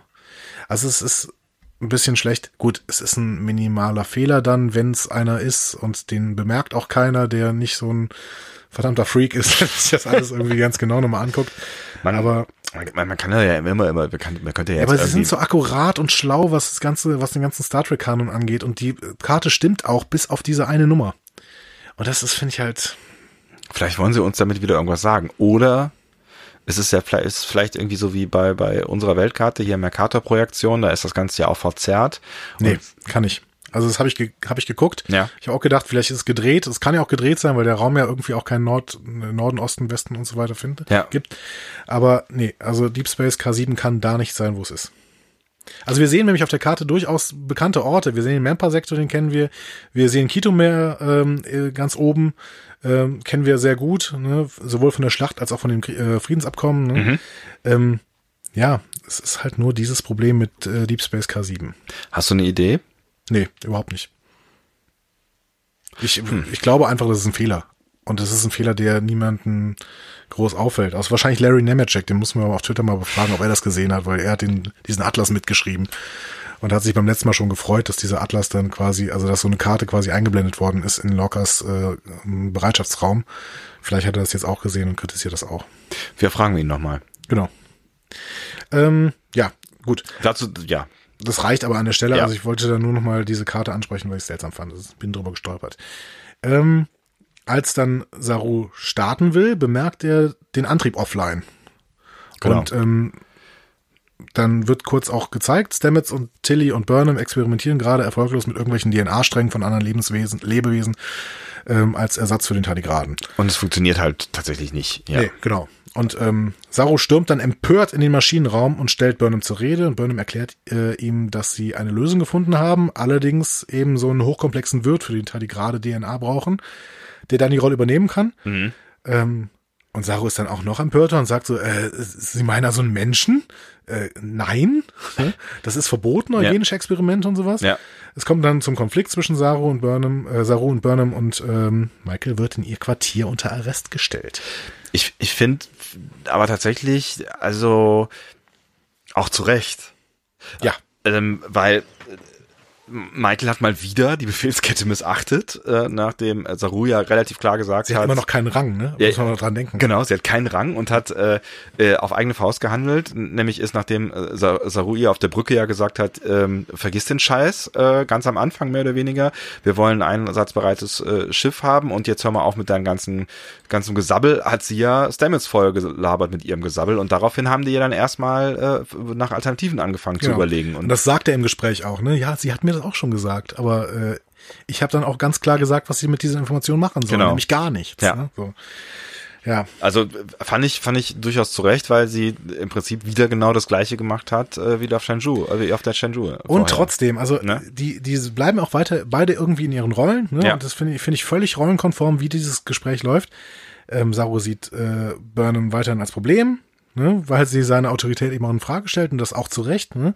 Und Burnham will auch nur das Richtige tun und beide haben irgendwie recht. Ja, ja, klar. Aber ähm, Saru könnte auch ein bisschen pragmatischer denken, ne? wie, wie alle anderen Captains vor ihm. Also wenn ich mal denke, äh, Kirk, Picard, ähm, Cisco, äh, Janeway, die hätten das Problem alle so gelöst, indem sie gesagt haben, okay, pragmatisch, wer gibt mir hier Lösungen? Ich muss nicht unbedingt die Befehlskette auf Teufel komm raus, auf Teufel komm raus durchziehen, wenn ich sehe, dass irgendwas funktioniert. Aber er war ja an dem Punkt ja noch nicht. Also er hat das, das Problembewusstsein ja noch nicht gehabt, ähm, dass, dass es jetzt überhaupt dringend notwendig wäre, ist. Ne? Also im Moment sind wir ja in der Situation, dass wir die Vermutung haben, das tut dem Taligraden alles nicht so richtig gut, aber er ist auch ein bisschen geschwächt, aber er erholt sich. Er hat ne, am Anfang mhm. erfahren wir ja auch, er hat eine sehr hohe Rege Regenerationskraft Kraft. Also, ne, also er schafft es ja auch, sich zu wiederholen und ähm, die Anfangsberechnungen gehen ja wohl irgendwie davon aus, dass, dass er sich zu 99 Prozent wieder regeneriert oder sowas, sagen die da am Anfang noch. Das heißt, mit, mit dieser, mit dieser Info arbeitet äh, Saruya am Anfang so, ne? Und auch noch in der Szene würde ich jetzt vermuten. Also er geht davon aus, alles klar, in den, den Taligraden schwächt das irgendwie, ähm, aber er regeneriert sich wieder und ob der jetzt Schmerzen bei hat äh, oder nicht, guck mal später mal. Jetzt ist aber wichtig, dass dieser, dieser, dieser blöde Antrieb funktioniert. Mhm. Und ähm, ja, die drei basteln da an irgendwelchen Alternativen, die wir jetzt gerade im Moment überhaupt nicht brauchen. Da kann man ja irgendwann mal drüber sprechen. Aber jetzt ist ja gar nicht nötig, weil es funktioniert ja. So, ne? Ja, genau. Und äh, ja, das ist, das ist, glaube ich, so der, der Grundkonflikt, ähm, mit dem Saruda gerade zu kämpfen hat. Und deswegen finde ich es gar nicht, finde ich die, die Rolle, in der sich da gerade befindet, ähm, und so wie er handelt, finde ich gar nicht so doof. Also, das, weil klar hätte, weiß ich nicht, Picard oder sonst irgendwer ähm, die Kreativität der der Szene ausgenutzt. Aber für, für, ihn braucht er diese Kreativität ja, gerade gar nicht. Ne? Das stimmt schon. Und Lorca würde ihm wahrscheinlich auch recht geben. Und äh, Saru äh, handelt, glaube ich, so ein bisschen auch im Sinne Lorcas. Ne? Lorca, der eben der ist, der sagt, okay, wir brauchen schnelle Lösungen und dann ist auch völlig egal, was da an der Stelle vielleicht zu Bruch geht, ja. wenn wir diese schnellen Lösungen suchen. Und wir brauchen ja eine schnelle Lösung, weil immerhin ist ja der Captain gerade irgendwie unterwegs ja. äh, auf einem klingonischen Schiff in einer, in, einer, in einer Zelle und wir wissen halt auch, wie die Klingonen mit seinen, ihren Gefangenen umgehen und dass da wahrscheinlich gerade ähm, nicht so schöne Sachen passieren. Abgesehen davon besteht ja auch einfach die Gefahr, dass der da zusammenklappt und irgendwelche Geheimnisse verrät. So, Aber ne? ich finde, ich muss diese ethische Diskussion in dieser Szene, die, die ist so bemerkenswert, dass ich die nochmal herausstellen möchte. Ähm, weil die, der, der Grundkonflikt ist ja, ich will kein hochkomplexes Tier quälen. Ne? Ein Mensch könnte es ja eventuell aushalten, das spekulieren die ja. Ne? Ja. Aber bei Menschen darf man das nicht, weil DNA-Experimente per se verboten sind. Ne? Das heißt, hier haben wir so einen Konflikt zwischen zwei, zwei grundsätzlichen Ethikformen, nämlich deontologischer und teleologischer Ethik. Muss man mal Wow. ganz kurz aus, muss man kurz, ganz kurz ein bisschen auf, Alles klar. Auf, ausholen. Ich lehne mich mal kurz zurück. Deontologische Ethik sagt, es gibt Dinge, die per se unethisch sind, unabhängig davon, was sie erreichen. ne? Und teleologische Ethik, also das ist ganz, ganz grob jetzt, teleologische Ethik sagt, ähm, wir bemessen eine, okay, wir hören Tiere, wir bemessen eine Handlung in irgendeiner Weise nach dem, was sie erreicht. Ne? So, Ja. Also nach ihrem Ziel, Telos. So, ähm, und jetzt können wir uns fragen, dürfen wir einen Menschen eventuell mal dafür einspannen, wenn es, wenn der Mensch das eventuell aushalten kann? Ne? So, da sagt die deontologische Ethik, nein, dürfen wir nicht, denn ähm, DNA-Experimente an Menschen sind per se verboten. Ja. Ne? Und zwar völlig egal, was sie bewirken. Ne? So. Und die teleologische Ethik sagt, okay, nein, wir können die Menschen hier in irgendeiner Weise einsetzen, wenn wir äh, das Gefühl haben, dass Menschen mit die, diesen Antrieb beherrschen können ähm, und daran nicht so viel Schaden nehmen. So. Das heißt, ähm, es ist eine grundethische Entscheidung zwischen vielleicht auch so einer teleologischen Ethik, die die Vulkanier grundsätzlich vertreten, das macht nämlich äh, Spock immer wieder, Ja. ne? so, und einer deontologischen Ethik, die ähm, wenn wir jetzt mal weiterdenken von heu vom Stand heute, vom europäischen Stand heute, dann sind wir in, in einer Geistestradition Kants und sind deontologische Ethiker. Ne? Und ähm, dann dementsprechend wäre es vielleicht eine Föderationsethik oder eine Menschheitsethik. Ne? Und dann sind wir im ganz, ganz großen Kosmos ne? zwischen Vulkaniern und Menschen. Und das alles spielt sich natürlich in Burnham ab. Alter. Das wäre so, das wäre so mein philosophischer Horizont, der sich für mich in dieser Szene eröffnet irgendwie. Vielleicht war das muss- jetzt zu viel mu- Philosophie, ich muss, das mal Kolleg. kurz, ich muss das mal kurz sacken lassen. ja, aber ja, das ist natürlich, ist natürlich äh, ganz, ganz spannend, diese äh, äh, wissenschaftliche Sichtweise, die du hier mal aufmachst. Aber Vielleicht warum ist das nicht? jetzt- ja, nein, Also aber schreibt mir bitte mal, ob das jetzt zu viel Philosophie-Grundkurs war gerade. ich habe gerade irgendwie das Gefühl, ähm, dass das wichtig ist, um den Charakter Michael Burnham zu verstehen. Ja, aber selbst, selbst wenn das jetzt so viel Grundkurs äh, äh, war im, im Zweifel, ist es ja genau das, was passiert in ihr. Also egal, ob sich da jetzt jemand gedacht, Gedanken drüber gemacht, also so viele Gedanken darüber gemacht hat wie du bei der Interpretation, bei der Zeichnung der Rolle oder eben nicht, ist es ja äh, recht fruchtbar für, also um Michael zu verstehen einfach, ne? Ich will auf jeden Fall mir jetzt gerade vorstellen, weil der Charakter ja wirklich stark gezeichnet ist, und dann darf ich mir auch vorstellen, was der Charakter macht, wenn wir ihn nicht sehen. Ne? So, und äh, ich stelle mir jetzt Burnham vor, wie er jetzt in der Kabine sitzt und diese Nummer mit sich selbst ausfechtet. So, ne? Und sagt irgendwie, ach verdammt, wir hätten den Menschen vielleicht einsetzen müssen, aber das ist doch per se verboten und das, eigentlich darf man keine Menschen irgendwie objektivieren und man darf aber auch keine Lebewesen objektivieren und das war ja eigentlich mein Grundansatz, dass man das nicht darf. Ah, ne? Also Burnham, Ja. ist, Burnham muss eigentlich darunter zusammenbrechen unter diesen, diesem doppelten kulturellen Einfluss, den sie hat. Ne? Also sie kann überhaupt nicht aus ihrer Kultur heraus irgendwas relativieren, weil sie zwei Kulturen in sich trägt. Das ist ein großes, also Ja. Die einzige, die einzige Lösung äh, wäre eigentlich genau das, was wir in der allerersten Szene gesehen haben. Sie macht es einfach selber, weil dann muss sie muss sie keine Rücksicht, also sie muss keine Rücksicht auf sich selbst nehmen. Sie muss sich selbst nicht rechtfertigen für Dinge, die sie mit sich selbst tut. Also das wäre eigentlich so der der Königsweg. es gibt aber noch eine andere Lösung. Sie entscheidet sich endlich mal für einen, für eine Kultur. Ja, mal, also, was heißt denn endlich mal? Das ist ja vielleicht auch ganz bereichernd, dass sie diese zwei Kulturen mit sich trägt. Das mag sein, aber es führt sie immer wieder in Konflikte und äh, beide Kulturen haben was für sich und Ja, klar, aber gerade diese Konflikte hat ja, sie sie ja sind fruchtbar, ne? Ja, da, also da ist sie ja, da ist, eigentlich war der Konflikt auf der Shenzhou ja auch eine, ein, ein sehr sinnvoller Konflikt. Und wenn sie ihre Konsequenzen hätte durchsetzen können, wäre möglicherweise ja auch ein Krieg verhindert worden, wobei wir wissen ja, ne, ja, wahrscheinlich nicht. Aber, Nee. ne, aber äh, ne, der, dieser Prozess war ja ein wichtiger, der da in der Stadt gefunden hat und vielleicht ja auch ein richtiger. Vielleicht. Ich bin mir, ich bin mir noch nicht ganz sicher, ob das äh, sie nicht irgendwann zerreißt und ob sie sich nicht einfach irgendwann mal entscheiden muss, einen Weg konsequent zu gehen und nicht die ganze Zeit in jeder einzelnen, in jedem, in jeder einzelnen Handlung quasi zwischen zwei Welten zu hocken. Das ist, glaube ich, ein großes Problem. Ja, aber das macht diesen Charakter halt auch so spannend. Und ich glaube. Ja, das ist so ein, ne, ist so ein Star Trek-Motiv, zwischen zwei Welten zu hocken, ne? Wie es, wie es äh, quasi auch bei, bei vielen Aliens schon gewesen ist. Nur ähm, Burnham treibt das hier halt wirklich auf die Spitze. Also ich finde das schon, ich finde das äh, schon ganz spannend und würde mir auch wünschen, dass dieser Konflikt so ein bisschen noch uns weiter begleitet.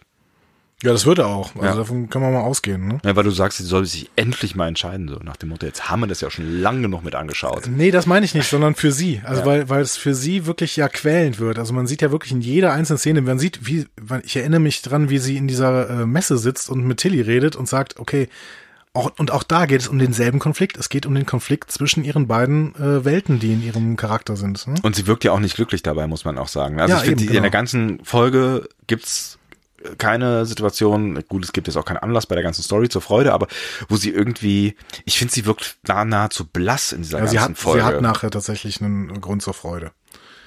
Ja, Stimmt, aber ich finde, also tatsächlich bis auf die, äh, bis, bis, bis auf den Schluss, vielleicht gehen wir da jetzt mhm. auch gleich erstmal, erstmal hin, aber bis auf den Schluss dieser, dieser Folge, finde ich, bleibt sie, sie ist da, sie ist präsent, aber sie ist irgendwie blass. Mhm. Was vielleicht auch einfach was mit, mit dem Konflikt zu tun hat, in dem, der sie innerlich beschäftigt. I don't know. Ja, genau, weil sie dann nicht wirklich handlungsfähig, also irgendwann ist sie nicht mehr handlungsfähig, wenn sie in diesem Konflikt komplett aufgeht. Sollen wir zur nächsten Folge übergehen, wo wir auch so eine leicht ethische Diskussion haben, aber sicherlich nicht so komplex, äh, weil. Szene. Szene? Habe ich Folge gesagt? Ja, ja. Szene, genau. Ja. Also Lorca kommt wieder zurück in die Zelle auf dem Klingonenschiff und zerstört eine Wanze, die an Mats Haustier befestigt war. Irgend so einem Skorpion, Glibber, Fies. Genau. Ähm, denn offensichtlich hat er bei äh, Lerell immer mal wieder irgendwelche ähm, Codes bemerkt, die er vorher ins Gespräch eingeflochten hat also äh, Lorca hat offensichtlich die ganze Zeit äh, schon so ein bisschen kodiert gesprochen, damit er einfach Sachen wiedererkennt und um zu testen, ob sie ihn abhören. Ne? Ja, also das heißt, äh, er hatte vorher auf jeden Fall schon ähm, den Verdacht, dass da entweder irgendwo was abgehört gut, wird. So, sehr, ne? sehr gut ausgebildeter Soldat. Ja. Sowas kann man ja, schon mal sagen. Genau. Ähm, Im Konflikt zwischen Tyler, Lorca und Matt kommt in die Vergangenheit Lorcas ans Licht. Und dazu äh, muss man dann sagen, Lorca war Captain der US, USS Buran, mhm. als diese von den Klingonen überfallen und aufgebracht wurde. Und Lorca rettete sich und sprengte das Schiff dann mitsamt der Crew in die Luft, um die Crew vor der klingonischen Folter zu bewahren. So, auch das ist natürlich eine ethische Frage. Was ja. tut man? Aber ähm, unabhängig davon, dass Lorca hier natürlich wieder als Badass gezeichnet wird, ne, ähm, das bleibt, finde ich, irgendwie seltsam. Also wenn er sich selbst retten kann, wieso kann er dann niemand anderen retten? Ja, also ich meine, was heißt, äh, ja, die Frage ist, wie er sich selbst gerettet hat im Zweifel. Ne? Weil, also was, was ich gedacht habe, ist ja irgendwie klar, irgendwer muss halt auf den Knopf drücken, damit äh, das Ding, wobei wir haben auch in TNG schon mehr als einmal äh, die, die Selbstzerstörungssequenz gesehen, die ja auch ganz gut ohne einen Knopfdrücker funktioniert, so, ne? Ja. Ähm, hätte man natürlich einfach machen können und dann sagen können, alles klar, äh, lehne ich mich mal zurück und gehe mit meinem Schiff unter, wie das so ein ordentlicher Captain macht. Ja. Oder er nimmt zumindest noch ein paar Crewmen mit, wenn er sich rettet. Aber wenn er sich als einziger retten kann und seine ganzen Crewmen sterben, dann ist das irgendwie schwierig, finde ich. Ja, auch mit der Erklärung. Er erklärt, versucht ja dann irgendwie zu rechtfertigen mit von wegen, wir wissen ja alle, was die Klingonen für äh, fiese, fiese äh, Leute sind und was sie mit ihren Gefangenen so machen. Und ich wollte nicht, dass meine, meine Crew ähm, da jahrelang leiden muss unter den Klingonen. Ja, mein Gott. Aber sie hätten gelebt. Also ja, gut, vielleicht hätten sie ja eine Chance gehabt, das auch zu überleben in irgendeiner Form. Vielleicht gehe ich da ein bisschen zu naiv ran. Ja, wobei er schon vorher auch zu ähm, Lieutenant Tyler sagt, äh, niemand überlebt äh, sieben Monate in einem klingonischen Gefängnis. Stimmt. Hm? Ja. Äh, vielleicht wären sie dann eh gestorben irgendwie und ähm, ja. Also ich weiß, den grundsätzlichen Move vielleicht äh, lieber tot als unter klingonischer Gefangenschaft kann ich schon verstehen. Ähm, Aber warum dann er nicht? Warum er nicht? Ja. Genau. Also das ist, finde ich ein bisschen seltsam. Also hat er dann riskiert, dass er selber in Gefangenschaft gerät? Das wäre ja auch irgendwie Quark.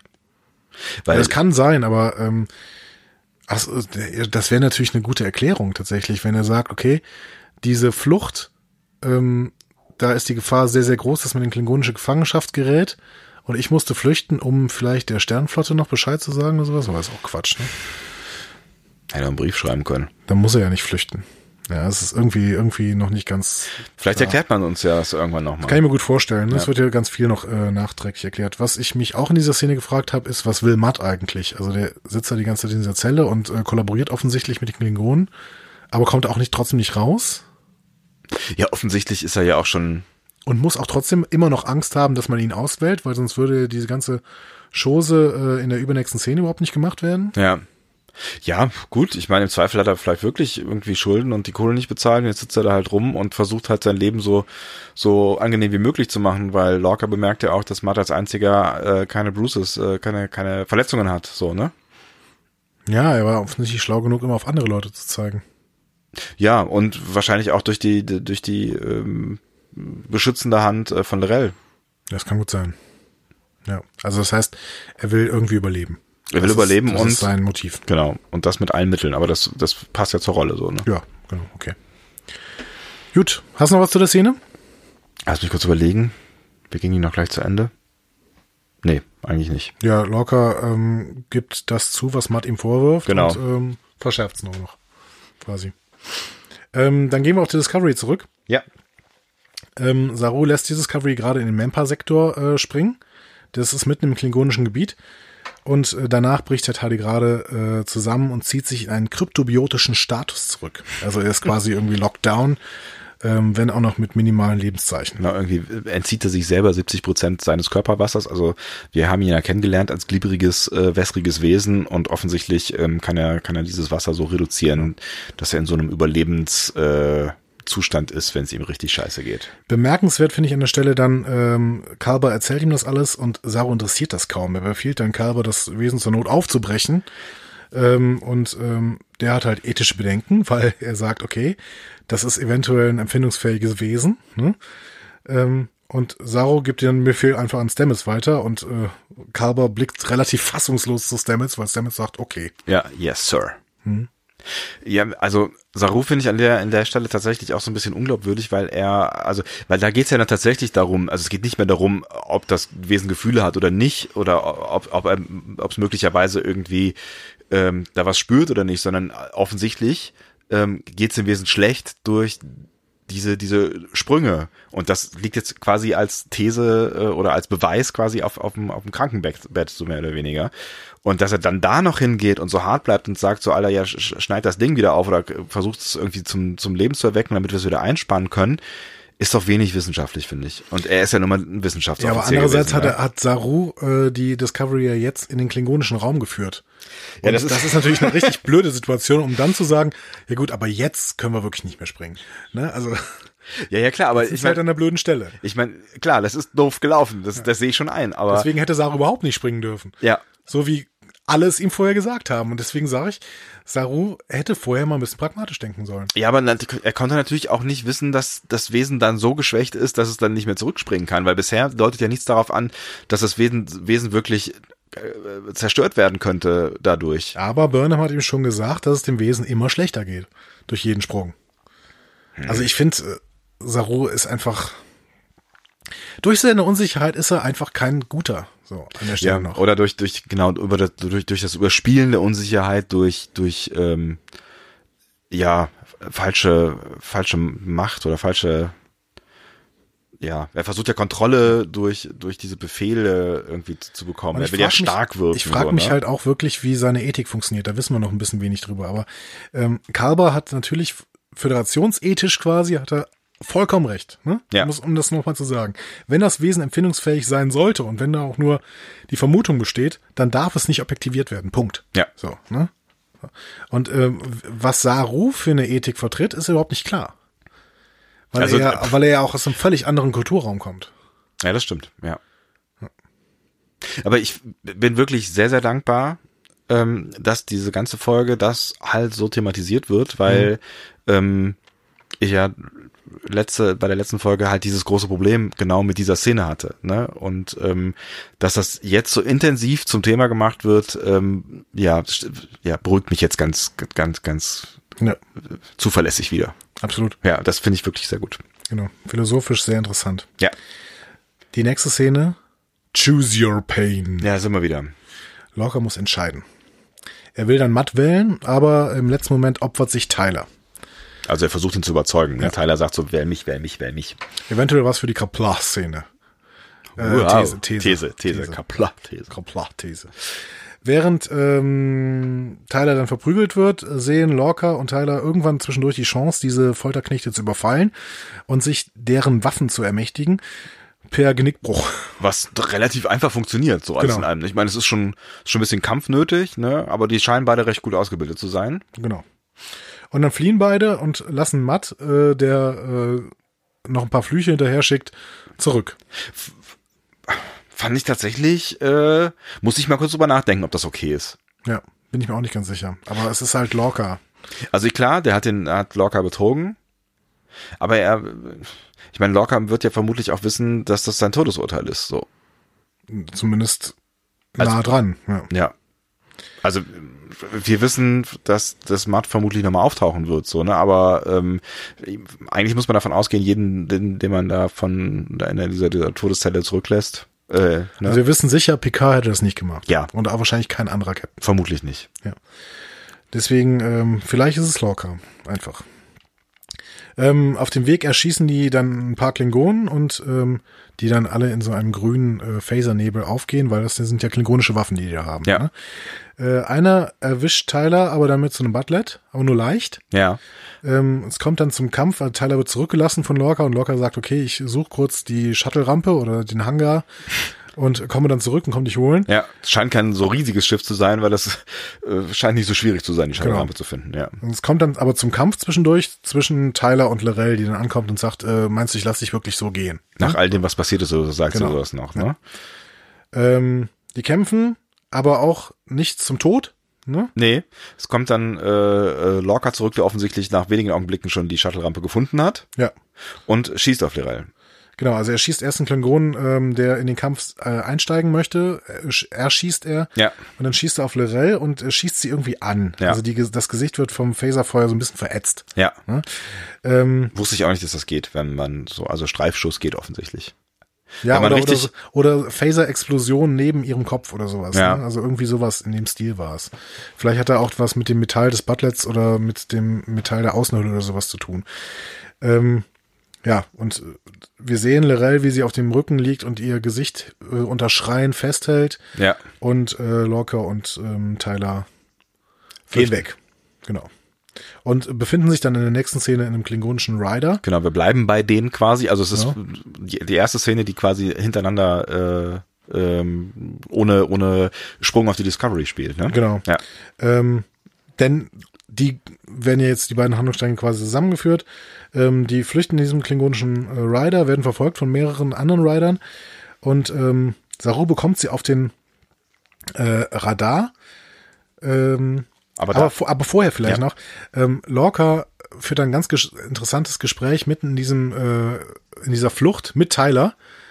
Ähm, denn Tyler spricht ihn auf die Augen an und sagt so, ja, das mit den Augen, das ist doch bestimmt von der USS äh, Baran oder sowas. Ja, es ist doch also bei dem, bei dem Unfall oder bei dem äh, Hochjagen des Raumschiffes passiert genau. oder was auch immer. Und Lorca antwortet ihm irgendwie, ja, ähm, der Schmerz hilft ihm zu erinnern und sagt dann nochmal, you choose your own pain. Mhm erstens Bezug zur, zur äh, Folge nochmal, zweitens Bezug zur Frage, die äh, der Admiral, die, die Admiralin ganz am Anfang gestellt hat. Sie sagt mhm. ja irgendwann, warum lässt du denn nicht einfach mal die Augen endlich machen? So ja, genau. offensichtlich genau. kann man das also. Äh, es ist offensichtlich operabel. Ja, genau. genau. Und äh, gleichzeitig ist es auch noch ein äh, ähm, Verweis darauf, was parallel eventuell auf der Discovery passiert. Das sehen wir allerdings erst in der äh, nächsten Szene. Ähm, denn wir sehen dann erstmal auf der Discovery, Saru äh, bekommt die, äh, die Rider auf den Radar.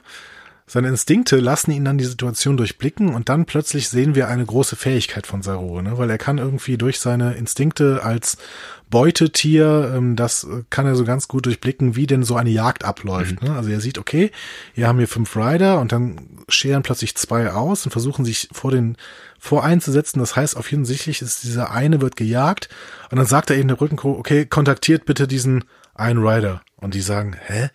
Aber wenn wir den kontaktieren, sagen wir ihnen ihre Position quasi. Ja, das ist der Captain. Ne, also es ist mhm. ja hundertprozentig sicher. Ne? Das ist eine starke Szene, finde ich. Eine richtig starke, starke Szene, Szene, für ihn, ihn ja. weil endlich mal gezeigt wird, was er kann. Ja. Ne, weil vorher wurde irgendwie so, ja, der ist halt groß und äh, irgendwie Wissenschaftler und irgendwie Unsicher. Ja. Aber Ja. da sieht man, okay, seine Fähigkeiten werden vielleicht auch gerade für jemanden wie Lorca, ne, und jetzt erklärt sich vielleicht auch wirklich, warum Lorca ihn auf den als ersten Offizier hatten wollte. Ähm, gerade für jemanden wie Lorca sind seine Fähigkeiten schon interessant. Ja. ne? ja. Ja, durchaus. Ähm, genau. Sie schaffen es dann eben, ähm, die beiden rauszubeamen. In letzter Sekunde. Äh, Ja, Ryder- letzte Sekunde, aber vielleicht nur, weil die ja ihre Schilde ähm, runter machen müssen, Ja, ja, um da klar. rausgebeamt zu werden. Ja. Ne? Also vielleicht hätten, das war jetzt, finde ich, nicht so unbedingt Deus Ex Machina mäßig so Nee, in, nee, nee. in letzter Sekunde einschreiten. Aber es ist dann schon immer schon der spannende Moment, wo ich dann irgendwie denke, ja, wie gut ist die Beamtechnik zu der Zeit schon gewesen und haben sie die jetzt, aber natürlich haben sie die jetzt. Ne? Also, Ja, gut, das ist äh, Ja. Kanon, müssen wir uns ein bisschen von verabschieden. Natürlich äh, können die jetzt besser beamen als äh, vielleicht noch in TOS, Ja. ne? aber ist halt so. Punkt. Ähm, daraufhin, und sobald das, sobald die quasi im Transporterraum angekommen sind, ruft äh, Saru den äh, Maschinenraum. Stamets sagt, okay, wir sind sprungbereit und ähm, wird aber dabei nicht gezeigt. Genau, wird aber nicht gezeigt. Ähm, ich ich, ich habe mir irgendwie noch gemerkt, aber ich habe es mir leider nicht aufgeschrieben. Äh, äh, Lorca sagt irgendwas zu Tyler, als sie beide ankommen. Irgendwas mit Willkommen hier. Krieg ich leider nicht mehr zusammen. Es war auf jeden Fall irgendein spannendes, ein spannender Satz. Ja, irgendwie ähm, willkommen zu Hause und ähm, ähm, Tyler bedankt sich und sagt, Lorca, ja, muss nicht bedanken, wenn ich dich auf ein Kriegsschiff, äh, das gerade von äh, vor, vor Verfolgern äh, ja genau. wegflieht, Ja, so ist in der Richtung, genau. ähm, ziehen muss. Und Tyler sagt, ich möchte genau hier sein. Ja. Ja. Vielleicht was für die Kaplar-These.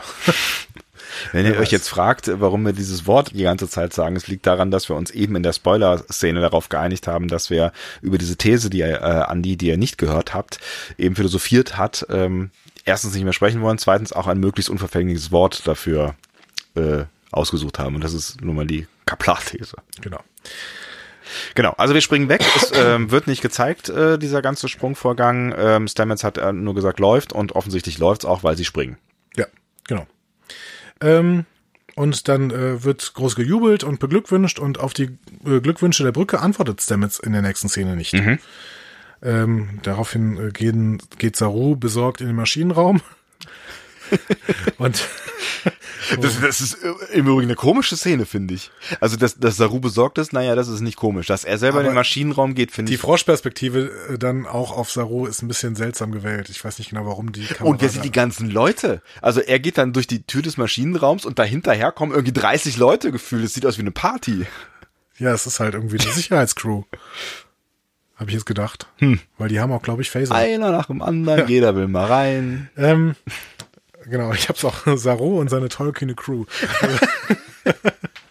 haben ihn dann, die finden auf jeden Fall ähm, Stamets im Sporenantrieb. Ja. Bewusstlos. Mensch. Und dann guckt äh, Saru besorgt auf ihn runter und es wird dann nur sein Gesicht gezeigt. Sehr schöne Szene, ganz kurz, Ja. ne, weil äh, Saru dann mal wirklich, also beziehungsweise Dark Jones, äh, Saru dann wirklich mal ausspielen kann. Und ich find's unfassbar gut, was Dark Jones aus dieser äh, Maske macht. Mhm. Ne? Ähm, weil du nimmst wirklich ja Sarus ähm, Emotionen die ganze Zeit wahr. Und ich habe irgendwie in dem Moment gedacht, okay, äh, ich habe ihn dazu getrieben, verdammt, verdammt, verdammt. Ja, so, ne? ja. Ich, ne, also wir wissen ja in dem Moment noch nicht genau, was mit Stamets ist, weil der liegt tatsächlich äh, äh, bewusstlos am Boden, wobei Saru dann ja auch die ganze Zeit an mir rumfummelt und ich warte, hat die ganze Zeit drauf gewartet, kannst du durch deine dicken Finger den Puls nicht fühlen oder warum sagst du denn nichts? Also es, Ja, ja. ich finde, es dauert relativ lange, bis Tilly- da irgendeine so Analyse kommt. Weil irgendwie, Tilly ne? ihm vorher dann schon sagt, ja, er hat sich selbst diese DNA gespritzt, die äh, Tardigrade äh, DNA. Ja, weil die, da, da, da liegt das, äh, ähm, Genau. das Spritzenteil noch daneben auch. Man Ne? sieht an der Seite eben auch die Ein Einstechlöcher äh, vom äh, dem Anschluss an den Antrieb. Also Ja. man, man sieht auf jeden Fall, Stamets hat sich an den Antrieb angeschlossen. Ja, aber er wacht dann, Äh, äh, plötzlich auf genau. mit einem kleinen äh, Schockeffekt. Und Saru sagt ihm, dass es funktioniert hat und dann bricht Stamets in äh, schallendes Gelächter aus. Ja. Schön. durchaus. Also das ist ja im Prinzip das, was ich eben von, von Michael erwartet habe. Ne? Also dass, dass quasi der ganze große ethische Konflikt damit gelöst wird, dass Michael sich einfach selber in das Ding einspannt und gut ist. Und offensichtlich hat äh, Stamets genau diesen Konflikt auf diese Art und Weise für sich gelöst. Ja, aber vielleicht wäre Michael auch nicht schlau genug gewesen, weil Stamets wird ja schon so als Oberbrain dargestellt. Mhm. Vielleicht ist der so, hat der so ein hochkomplexes Gehirn, dass er es machen kann. Mal abgesehen davon, dass er natürlich neben dem der Lösung dieses ethischen Konfliktes, den er vielleicht ja auch nicht so ausgeprägt hatte wie Michael, das wissen wir an der Stelle nicht, noch einen zweiten äh, Grund, warum er das gemacht hat, den wir dann später ja noch erfahren. Richtig. Und vielleicht noch einen dritten, den wir aber jetzt schon ansprechen können. Ja. Ähm, Stamets, also wenn wir jetzt mal auf Spider-Man hören, ne, aus großer Macht folgt große Verantwortung. Burnham hat keinen Rang. Ne? Das heißt, Burnham ist auch nicht verantwortlich, wenn das, wenn die da nicht wegkommen. Ne? Der Tardigrade ist zwar irgendwie tot, aber ähm, ja, das zumindest gerade nicht oder oder usable. nicht verfügbar. Ja. Ne? Und äh, das ist aber nicht Burnhams Problem. Ja, ja, das, das ist, ist ja, Stamets Problem, beziehungsweise Sarus Problem. Aber Stamets fühlt sich ja sicherlich mehr verantwortlich als äh, ähm, Chef des Maschinenraums, ne, dass, äh, dass, dass die in irgendeiner Weise da wegkommen. Weil wenn die nicht da wegkommen, dann passiert eben einiges. Ne? Dann äh, äh, stirbt der Captain, dann stirbt Saru und dann stirbt auch ähm, Stamets ja. ähm, Freund. Ne? Und ähm, klar, also ich hätte jetzt, genau, ich hätte jetzt äh, primär gedacht, dass Lorca Stamets relativ egal ist.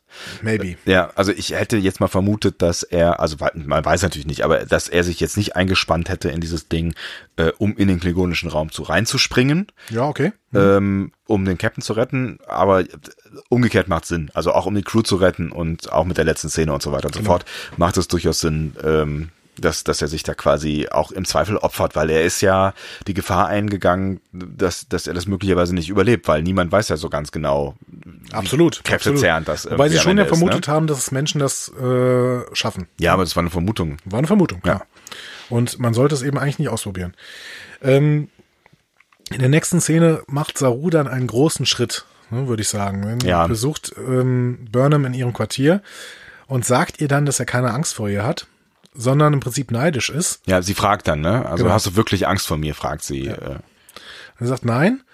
Und seine ähm, Ganglien schlagen auch nicht mehr aus bei Burnham. Ja. Das haben sie bis jetzt immer getan. Er merkt, hat, merkt selber, dass er neidisch ist, weil sie so viel von Giorgio lernen konnte, während er eben ähm, First Officer war. Und ähm, also er hätte sich gewünscht, dass die Szene, dass es er Wissenschaftsoffizier war. Ne? Also, Wissenschaftsoffizier, genau, ja. Ähm, er hätte sich gewünscht, dass das Ganze so läuft, dass ähm, Burnham ihr eigenes Kommando kriegt, er dann aufrückt äh, rückt, äh, als First Officer von äh, Captain Giorgio, gut vorbereitet wird auf sein eigenes Kommando und ja. dann erst ins Kommando rutscht. Und jetzt ist das alles anders gekommen und äh, er gibt Burnham da so ein bisschen die Schuld auch, ne? Und ist aber auf jeden Fall neidisch, dass Burnham diese Erfahrung machen konnte. Also er, er sagt ganz klar, er ist äh, auch, auch verärgert. Ne? Also er ist, er ist verärgert, äh, dass es primär irgendwie äh, Ärger darüber, dass ähm, äh, Michael ihm genau das alles verhagelt hat. Also wie ja. genau ist er jetzt wurscht, ob sie, ob sie nicht dafür gesorgt hat, dass äh, Giorgio auf, auf dem Klingonenschiff nicht umgebracht wird oder dass sie überhaupt sie in die Lage gebracht hat. Also Michael ist an diesem ganzen Zusammenhang ja schon irgendwie verantwortlich, ja, mitverantwortlich. Genau. Also da mhm. kannst du ihr ja mehrere Verantwortungen mit aufdrücken, die man durchaus auch nachvollziehen kann. Und deswegen ist er halt sauer auf sie. So, ne? Ja. Fand ich, fand ich eine ganz, ganz, ganz spannenden Dreh auch. Ne? Das heißt nämlich, also er macht sich keine Gedanken darüber, dass ähm, Burnham jetzt das nächste Schiff versenken könnte, sondern er ist einfach immer noch stinksauer auf sie. Aber Burnham macht dann wirklich einen guten Move, indem mhm. sie ihm erstens sagt, hey, du bist gut. Hm? Und äh, denk mal an das, was du gerade eben auf der Brücke gemacht hast. Das ist der Hammer. Und das ne? war ja, ja durchaus ein ziemlich guter Move. Genau. Ja. Und äh, sie gibt ihm dann auch noch ähm, Georgios Teleskop, um ihm quasi dann auch noch mehr Sicherheit zu verleihen. Mhm. Ne? Ähm, und er bedankt sich quasi dann auch bei Burnham und gibt ihr den Auftrag, sich um die Tardigrade zu kümmern.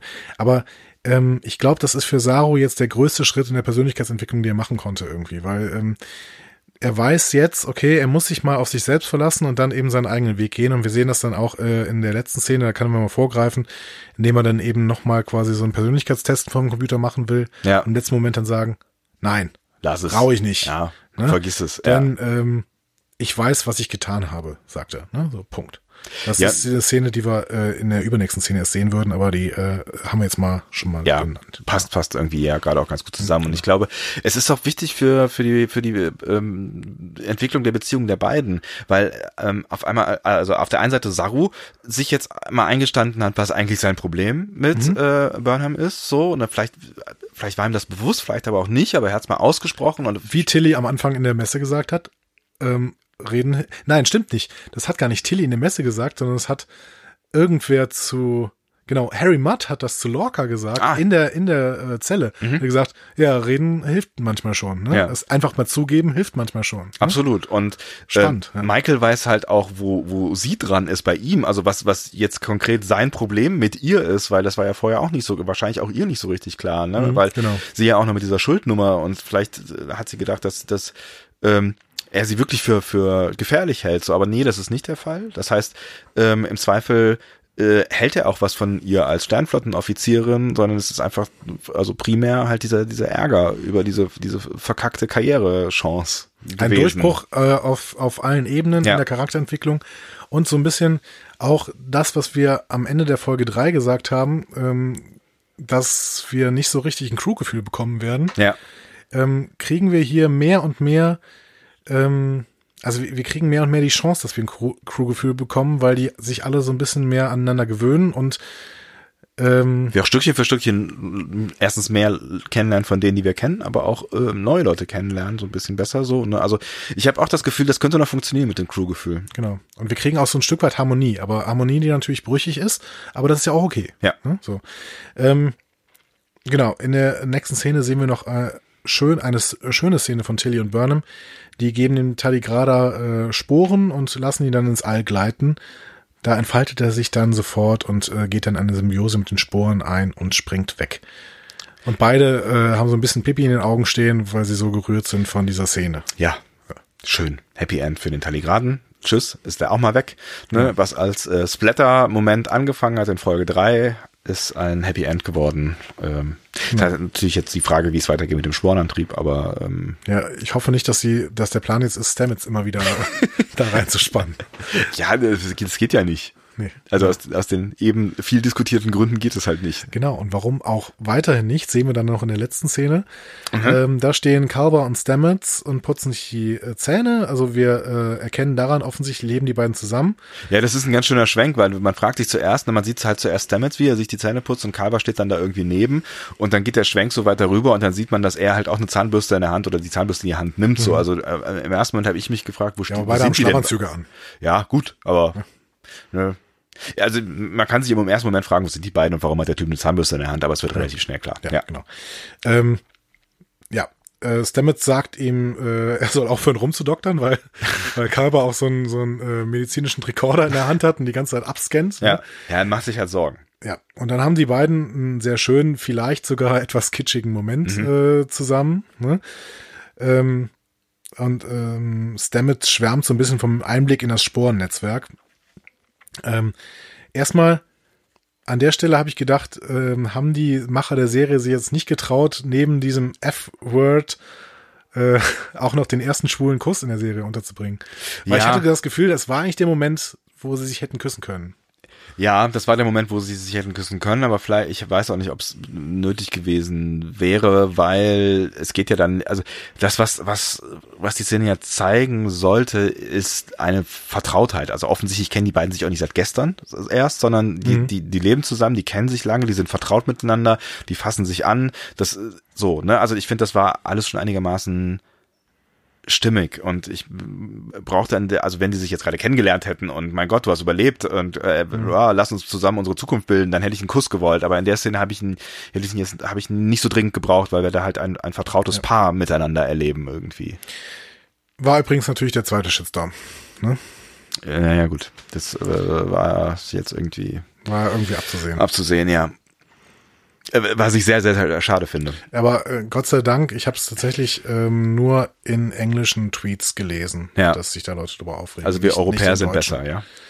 An der Stelle ähm, vielleicht, ja, nee, Quatsch, natürlich nicht. Nee. Aber es geht da es gab immer, es, also man kann ja hier festhalten, es gab immer Shitstorms, immer wenn irgendwas Progressives von Star Trek gemacht wurde. Bei Cisco, bei Janeway, es gab immer Shitstorms. Ja, genau. Und schon bei, also wenn es Shitstorms schon gegeben hätte, dann sicherlich auch zu der Zeit, als Uhura und äh, Kirk sich zum ersten Mal geküsst haben. Ja. Ne? Also kriegt euch ein, Leute. Es gibt, gibt heterosexuelle Menschen, es gibt homosexuelle Menschen. Und auch bei Star Trek. Ja. Mein Gott, verrückt. Und Verrückt. ganz, ganz viele andere Trans hast du nicht gesehen. Und da brauchen wir jetzt gar nicht, äh, also es ist auch völlig egal. Man zeigt uns ein, ein Paar, was miteinander lebt. So be it. Ähm, genau. Gleichzeitig möchte ich übrigens aber dann irgendwann auch noch ein heterosexuelles Pärchen irgendwie ganz gerne sehen. Ach, tatsächlich. Fehlt dir eine Romance-Story? Du hast doch Wok und Lorel, das wird doch bestimmt noch ganz romance-mäßig. We will see. We will aber, see. Aber ähm, äh, ich finde einfach den Fokus äh, blöd, weil nicht, weil ich das äh, homo homosexuelle Paar blöd finde, sondern weil ich blöd finde, wenn der Fokus darauf gesetzt wird, weil es dann so künstlich hochstilisiert wird. Ja, ich glaube, das machen sie aber auch nicht. Also das haben sie auch die ganze Zeit Nee, nicht machen gemacht, sie jetzt ne? gerade noch nicht, Ja. genau, aber wenn es eben das einzige Paar bleibt, dann wäre es so ein bisschen, Ja. so eine Sonderrolle. Vielleicht äh, sieht man irgendwann noch ein anderes Paar. Ich glaube, dass diese, diese, dieser ganze Strang gar nicht so fürchterlich wichtig sein wird jetzt am Anfang. Also dieser Nee, ganze, nicht. dieser ganze Privatkram. Ne? Also wir haben ja schon irgendwie, ähm, ich weiß nicht, ob es zur dritten oder zur vierten Folge war, hat, hat irgendwer von euch kommentiert, warum geht er eigentlich nicht auf Stamets Homosexualität ein? Weil sie einfach noch keine Rolle gespielt hat und keine große Rolle bis hierhin spielt. haben wir ja gesagt, ne? vielleicht, vielleicht schon, wenn er irgendwas mit Stroll gehabt hat. Andererseits spricht jetzt die Romanze mit äh, Dr. Kalber irgendwie dagegen. Ja. Ne? Also ich finde, es ist auch mehr als eine Romanze. Also ich finde, Ja, ja, die genau. beiden sehen einfach nach, genau, nach eben, weil sie, fester Beziehung aus. Weil es so. eben schon nach einer festen Ja. Beziehung aussieht, genau. Ähm, allgemein finde ich aber, wir haben äh, doch dann mittlerweile relativ wenig weibliche Protagonistinnen, ne? obwohl Lorel ist natürlich äh, ein Ja, Lirel ist schon Punkt. da. Und ja, Michael war so, wie ich eben schon gesagt habe, die war so ein bisschen blass in der Folge. Mhm. Ähm, und deswegen auch nicht so auffällig. Also die Story vorangetrieben haben andere Leute. Also Ja. tatsächlich Saru in dem Fall, ne? Ähm, Lorca. Also es waren Männer. Aber wir haben ja auch die Admiral, die ist natürlich, äh, also, Ja, aber die hat- weibliche Form von Admiral? Admiralin auf Deutsch. Ja, aber auf Englisch. Ad- Ad- okay, aber die ist natürlich, die ist natürlich auch toll. So. Ja, aber die hatte natürlich auch nicht viel zu sagen. Das waren zwei Szenen. Ja, aber die, ähm, Die ist scheint cool. schon eine wichtige Rolle zu. Vielleicht, vielleicht gibt's ja doch was mit Lorca. Also ich glaube ja, die hatten was miteinander. Wäre spannend.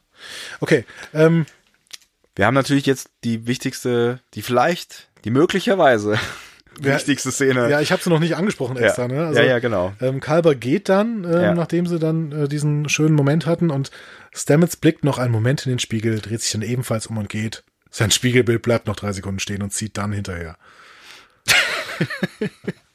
Ich habe so gedacht, so Alter, was jetzt? Und die Musik hat dann auch wirklich richtig schön so ein Cliffhanger-Feeling aufgebaut, Ja. ne, weil irgendwie so ein paar ähm, verzerrte Geiger, glaube ich, noch da äh, kamen irgendwie. Ja, vielleicht sagt jetzt wieder einer, das war ein Digi-Geiger, Andi. Reiß dich mal zusammen. Aber fuck, was ein Cliffhanger. ja, Also, crazy. Also, meine Güte. der beste bis, also äh, vielleicht der einzige bisher, könnte man mal so festhalten. Alles andere war äh, Kinderkacke bis hierhin. Also, was haben wir hier? Wir haben eine Zeitverschiebung offensichtlich. Hm? Ja.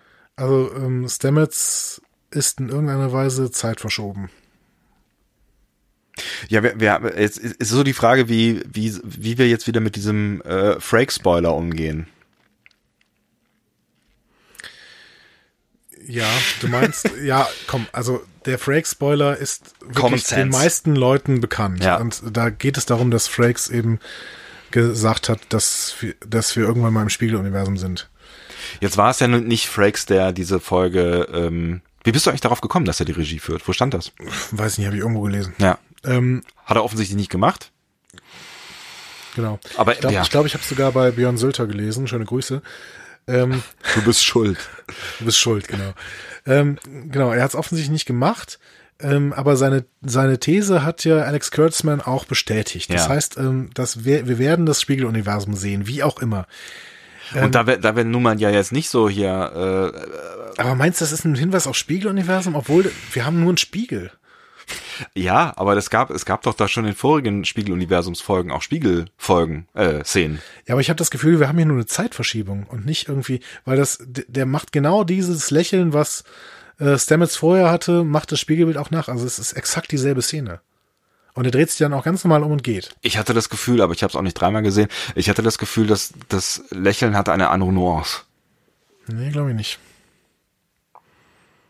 Also ich glaube, dass wir eher, eher ein wissenschaftliches Problem haben. Ja. Ähm, wäre meine These. Und das in irgendeiner Weise das mit so, so der Begriff Phasenverschiebung oder irgendwie sowas. Oder Ja, wir temp erinnern uns- temporale Probleme irgendwie. Wir erinnern uns ja an den Un Unfall, äh, Un Unfall, ähm, der auf der Glenn, USS Glenn passiert ist, also Ja. dem, dem äh, quasi Schwesterschiff mit der gleichen Forschung an Bord.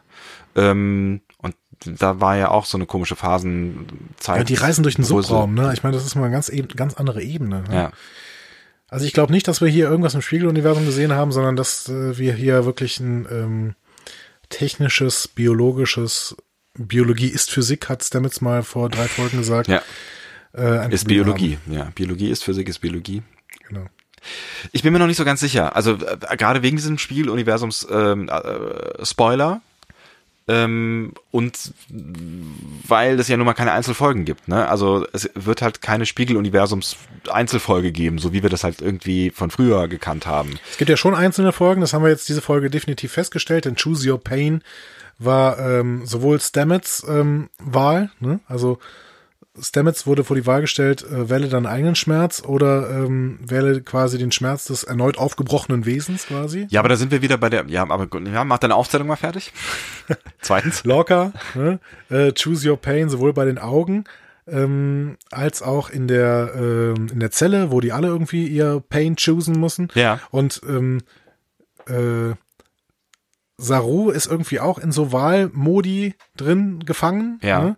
Und Burnham sowieso. Ja. Ne? Das Aber das, das, das spricht eigentlich wieder mehr dafür, dass es, dass es keine, keine Freak of the Week Folgen gibt, sondern dass, dass es eine, eine Überschrift gibt, wie das ja auch schon bei Kontext äh, for the äh, Context is for äh, King. is for, is for King, genau. Oder auch bei der bei der letzten. Also wir haben immer eine Überschrift und an dieser Überschrift arbeiten sich die Hauptcharaktere ein Stück weit ab. Und so Genau. war das jetzt auch die, diesmal wieder. ist ja auch häufig so bei Serials, ne? Also Ja. bei Breaking Bad haben wir das zum Beispiel auch relativ häufig oder bei Fargo. bei, bei, bei Fargo, Ja. bei Battlestar Galactica sicherlich auch, ne?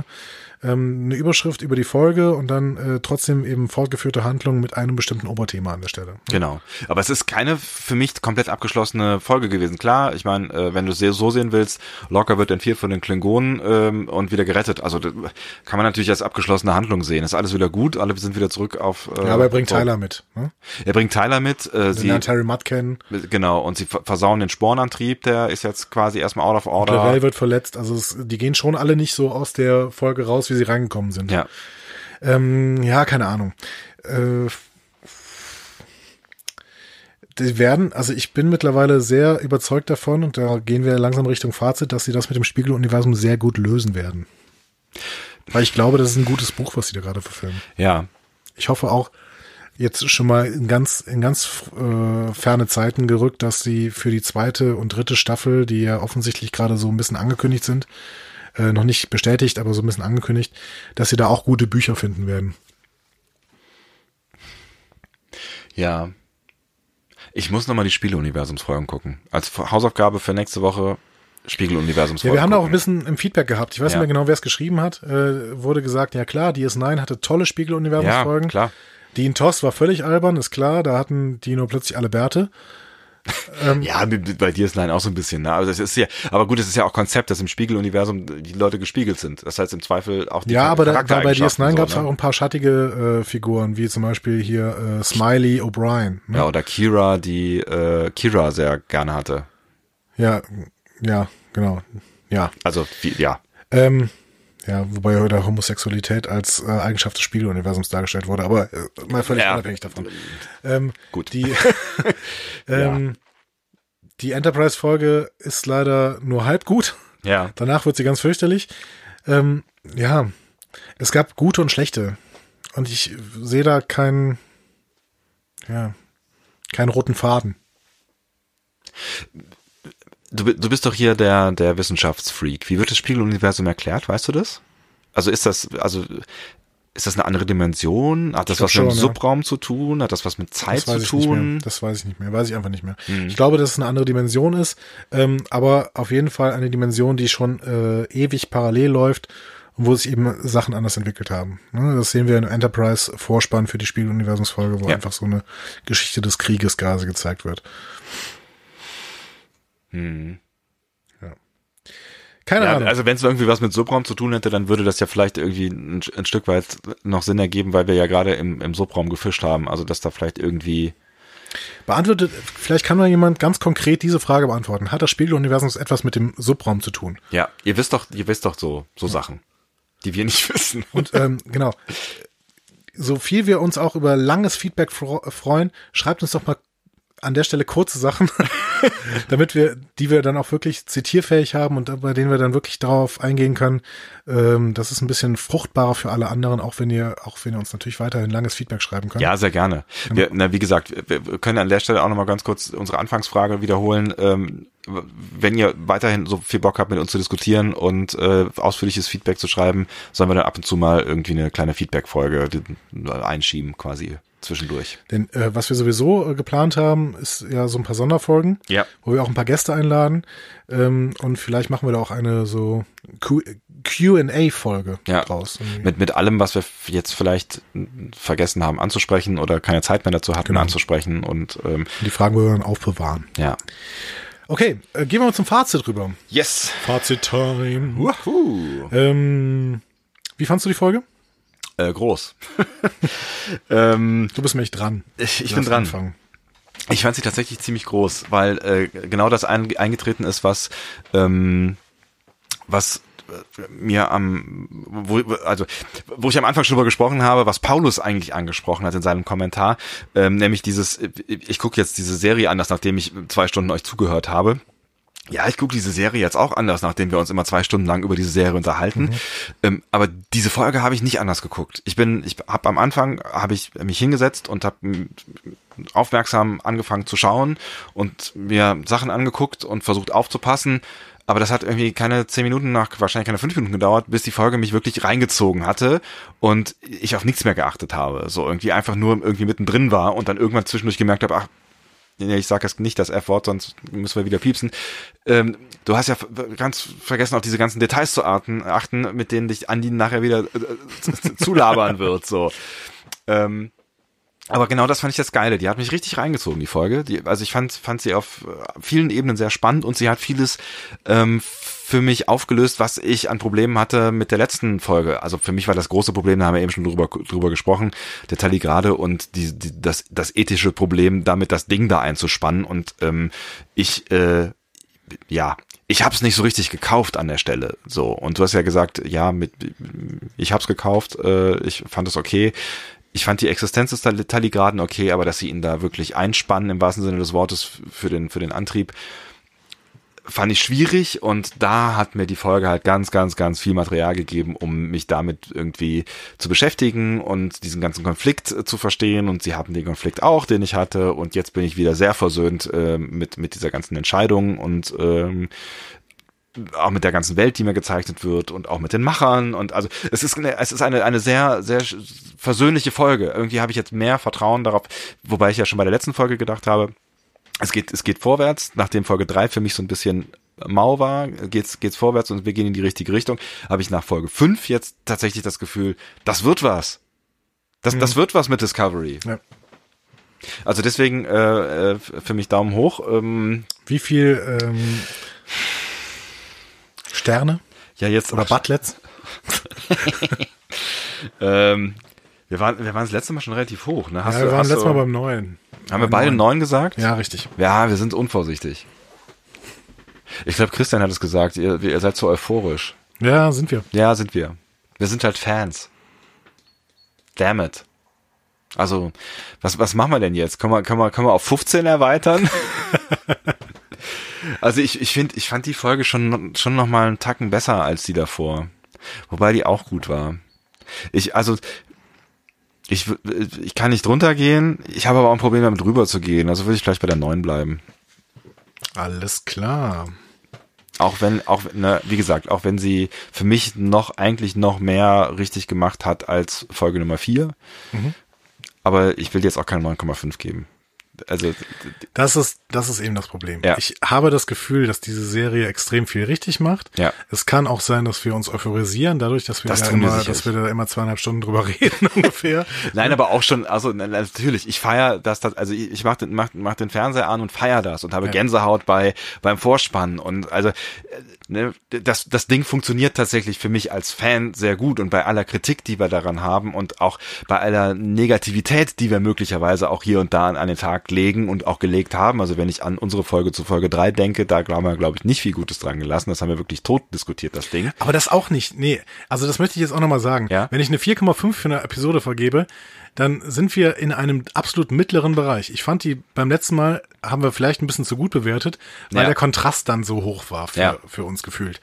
Aber im Endeffekt war das war auch ähm, ähm, Das war nicht Context, Müll. Context is for King, Ja. Kings war für uns beide keine schlechte Folge. Ja. Du hast 5,5 gegeben, ich habe 4,5 gegeben. Das heißt, es ist eine mittlere durchschnittliche Folge. Ja. Und damit tatsächlich auch besser äh, als durchschnittliche Folge, sicherlich besser als ein Großteil der Folgen aus den ersten beiden Staffeln aller anderen Serien. Ja. So, ne? Und das muss man sich also nochmal noch mal kurz irgendwie auch vor Augen führen. Wir sind jetzt hier bei der fünften Folge einer neuen Staffel einer Star Trek Serie und äh, also nennt mir bitte eine eine St- Star Trek Serie, äh, die in Folge fünf schon so überzeugend war. Also es kann natürlich auch sein, dass das alles jetzt Müll wird und die es verkacken und wir in Folge 8 hier sitzen und denken, boah, war das richtig, ist das ein Kack. Aber bis bis hierhin hat's keine, also selbst Enterprise nicht. Also über TNG brauchen wir gar nicht so reden. Ähm, Deep Space Nine, da waren ein paar nette Folgen bei, aber Nee, auch nicht. Das, also das, Ich, und hier, hier setze ich jetzt auch an. Ich habe mittlerweile wesentlich mehr Angst vor der Fallhöhe, die, die diese Serie aufbaut, als davor, dass die so schlecht sein könnte, dass irgendwann das Ding abgesetzt wird. Ähm, ich finde die Fallhöhe, die sie aufbauen, ist immens. Ne? Ich weiß nicht, ob dieses Niveau halten können. Ich habe jetzt schon, ich habe vielleicht so ein bisschen die Ahnung, dass dieses, dass diese Staffel richtig gut wird insgesamt. Ich habe aber dann Angst, was sie mit vielleicht mit der zweiten oder dritten Staffel machen. Ne? Das ist äh, schon äh, unfassbar guten Serien schon schiefgelaufen. ja. Ähm, und äh, ich kann hier auch, ich stimme dir zu, das ist jetzt wieder eine 9, auch für mich. Und ähm, ich ähm, gebe die 9 auch nur, weil ich vielleicht noch so eine perfekte Einzelfolge haben möchte. Aber die ähm, Serie bringt mich jetzt dazu, so Theorien wie die Kobla-Theorie in irgendeiner Weise äh, schon ähm, auf den Tisch zu bringen. Jetzt mag der eine oder andere sagen, der diese Theorie vielleicht auch hatte, ja, das war auch ein bisschen zu äh, offensichtlich oder sowas, ne? Das ist mir scheißegal, wenn du das sagst. Weil ich finde, ich denke drüber nach und habe so Glücksgefühle und denke, boah, cool, ja, die, die, die legen mir hier Brotkrumen hin, um eventuell Theorien zu stricken. Und vielleicht stimmen die auch gar nicht. ne? Und äh, welche Serie hat das vorher gemacht im Star Trek Universum? Ja, keine, gar keine. Keine. Keine. So, das kann man mal festhalten. Also selbst bei selbst bei den bei den ersten Versuchen hier von einer überspannenden Story bei DS9, da gab's da gab's konnte man sich Theorien zusammenschrauben, wie wie das wohl ausgehen mag. Aber, Ja, in, aber auf dem Niveau Einen großen Twist hätte man Ja. in keiner äh, Serie irgendwie hinbekommen. Doch, bei DS9 gab es vielleicht irgendwann so, okay, wer ist denn hier eigentlich ein Gründer oder sowas, ne? ja, Ähm, aber Ja. das wurde nicht so gut aufgebaut wie hier. Und das, wir befinden uns hier wirklich in einer modernen Erzählstruktur.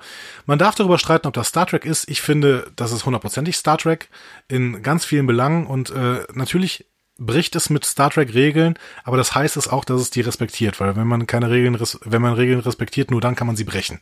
oh, weise Worte hier von Herrn Dom. Ja, ich finde, ich finde, das ist eine ganz, ganz tolle Serie bis hierhin und ähm, bin euphorisiert und den, Zus äh, den Schuh ziehe ich mir gerne an. Ja. Aber zurzeit bleibe ich auch äh, euphorisiert und vielleicht holt mich die Se äh, Serie irgendwann runter und wenn nicht, dann haben wir hier einen Meilenstein.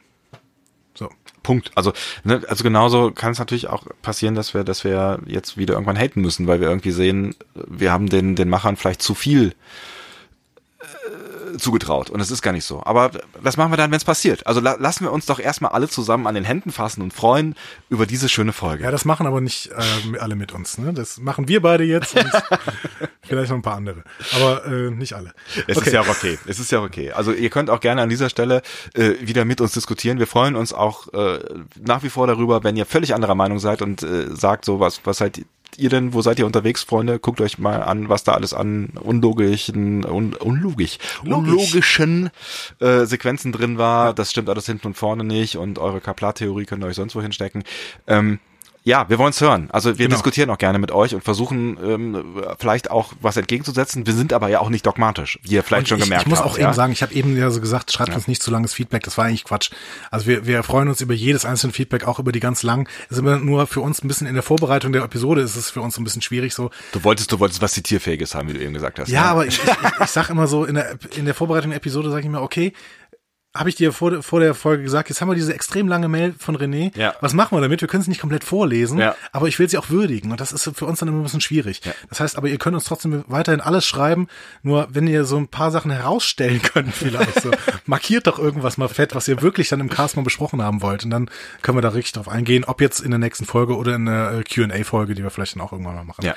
die, Also nächste, damit- die nächste Folge heißt ähm, haben wir, uns, wir haben uns eben äh, überlegt, wie es ausgesprochen wird. Ich würde sie Later aussprechen. Ja, ich vermutlich. Also wenn der, der Engländer wird vielleicht Leith sagen Genau, also oder äh, Lethe. Netflix über Netz übersetzt ja neuerdings die Folgen, ne? Ähm, ähm, die Folgentitel auch. Ja? Ja, das heißt, du siehst in der Übersicht jetzt zum Beispiel ähm, die ähm, aktuelle Folge, die heißt äh, Wähle deinen Schmerz.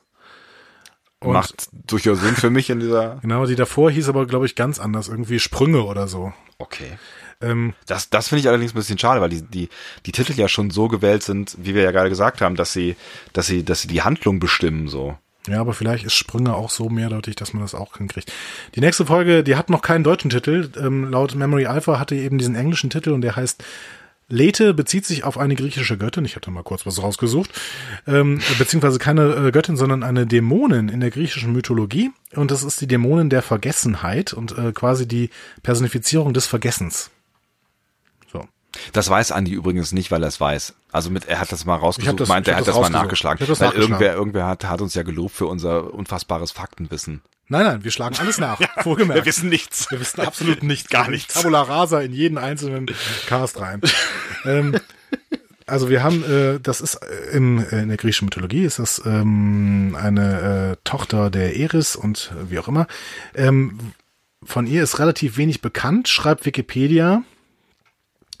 Ähm, es wird aber beschrieben, ähm, dass sich vor der, also sie ist irgendwie, ja, mit, mit so eine Flussgott, Gottheit auch, ne?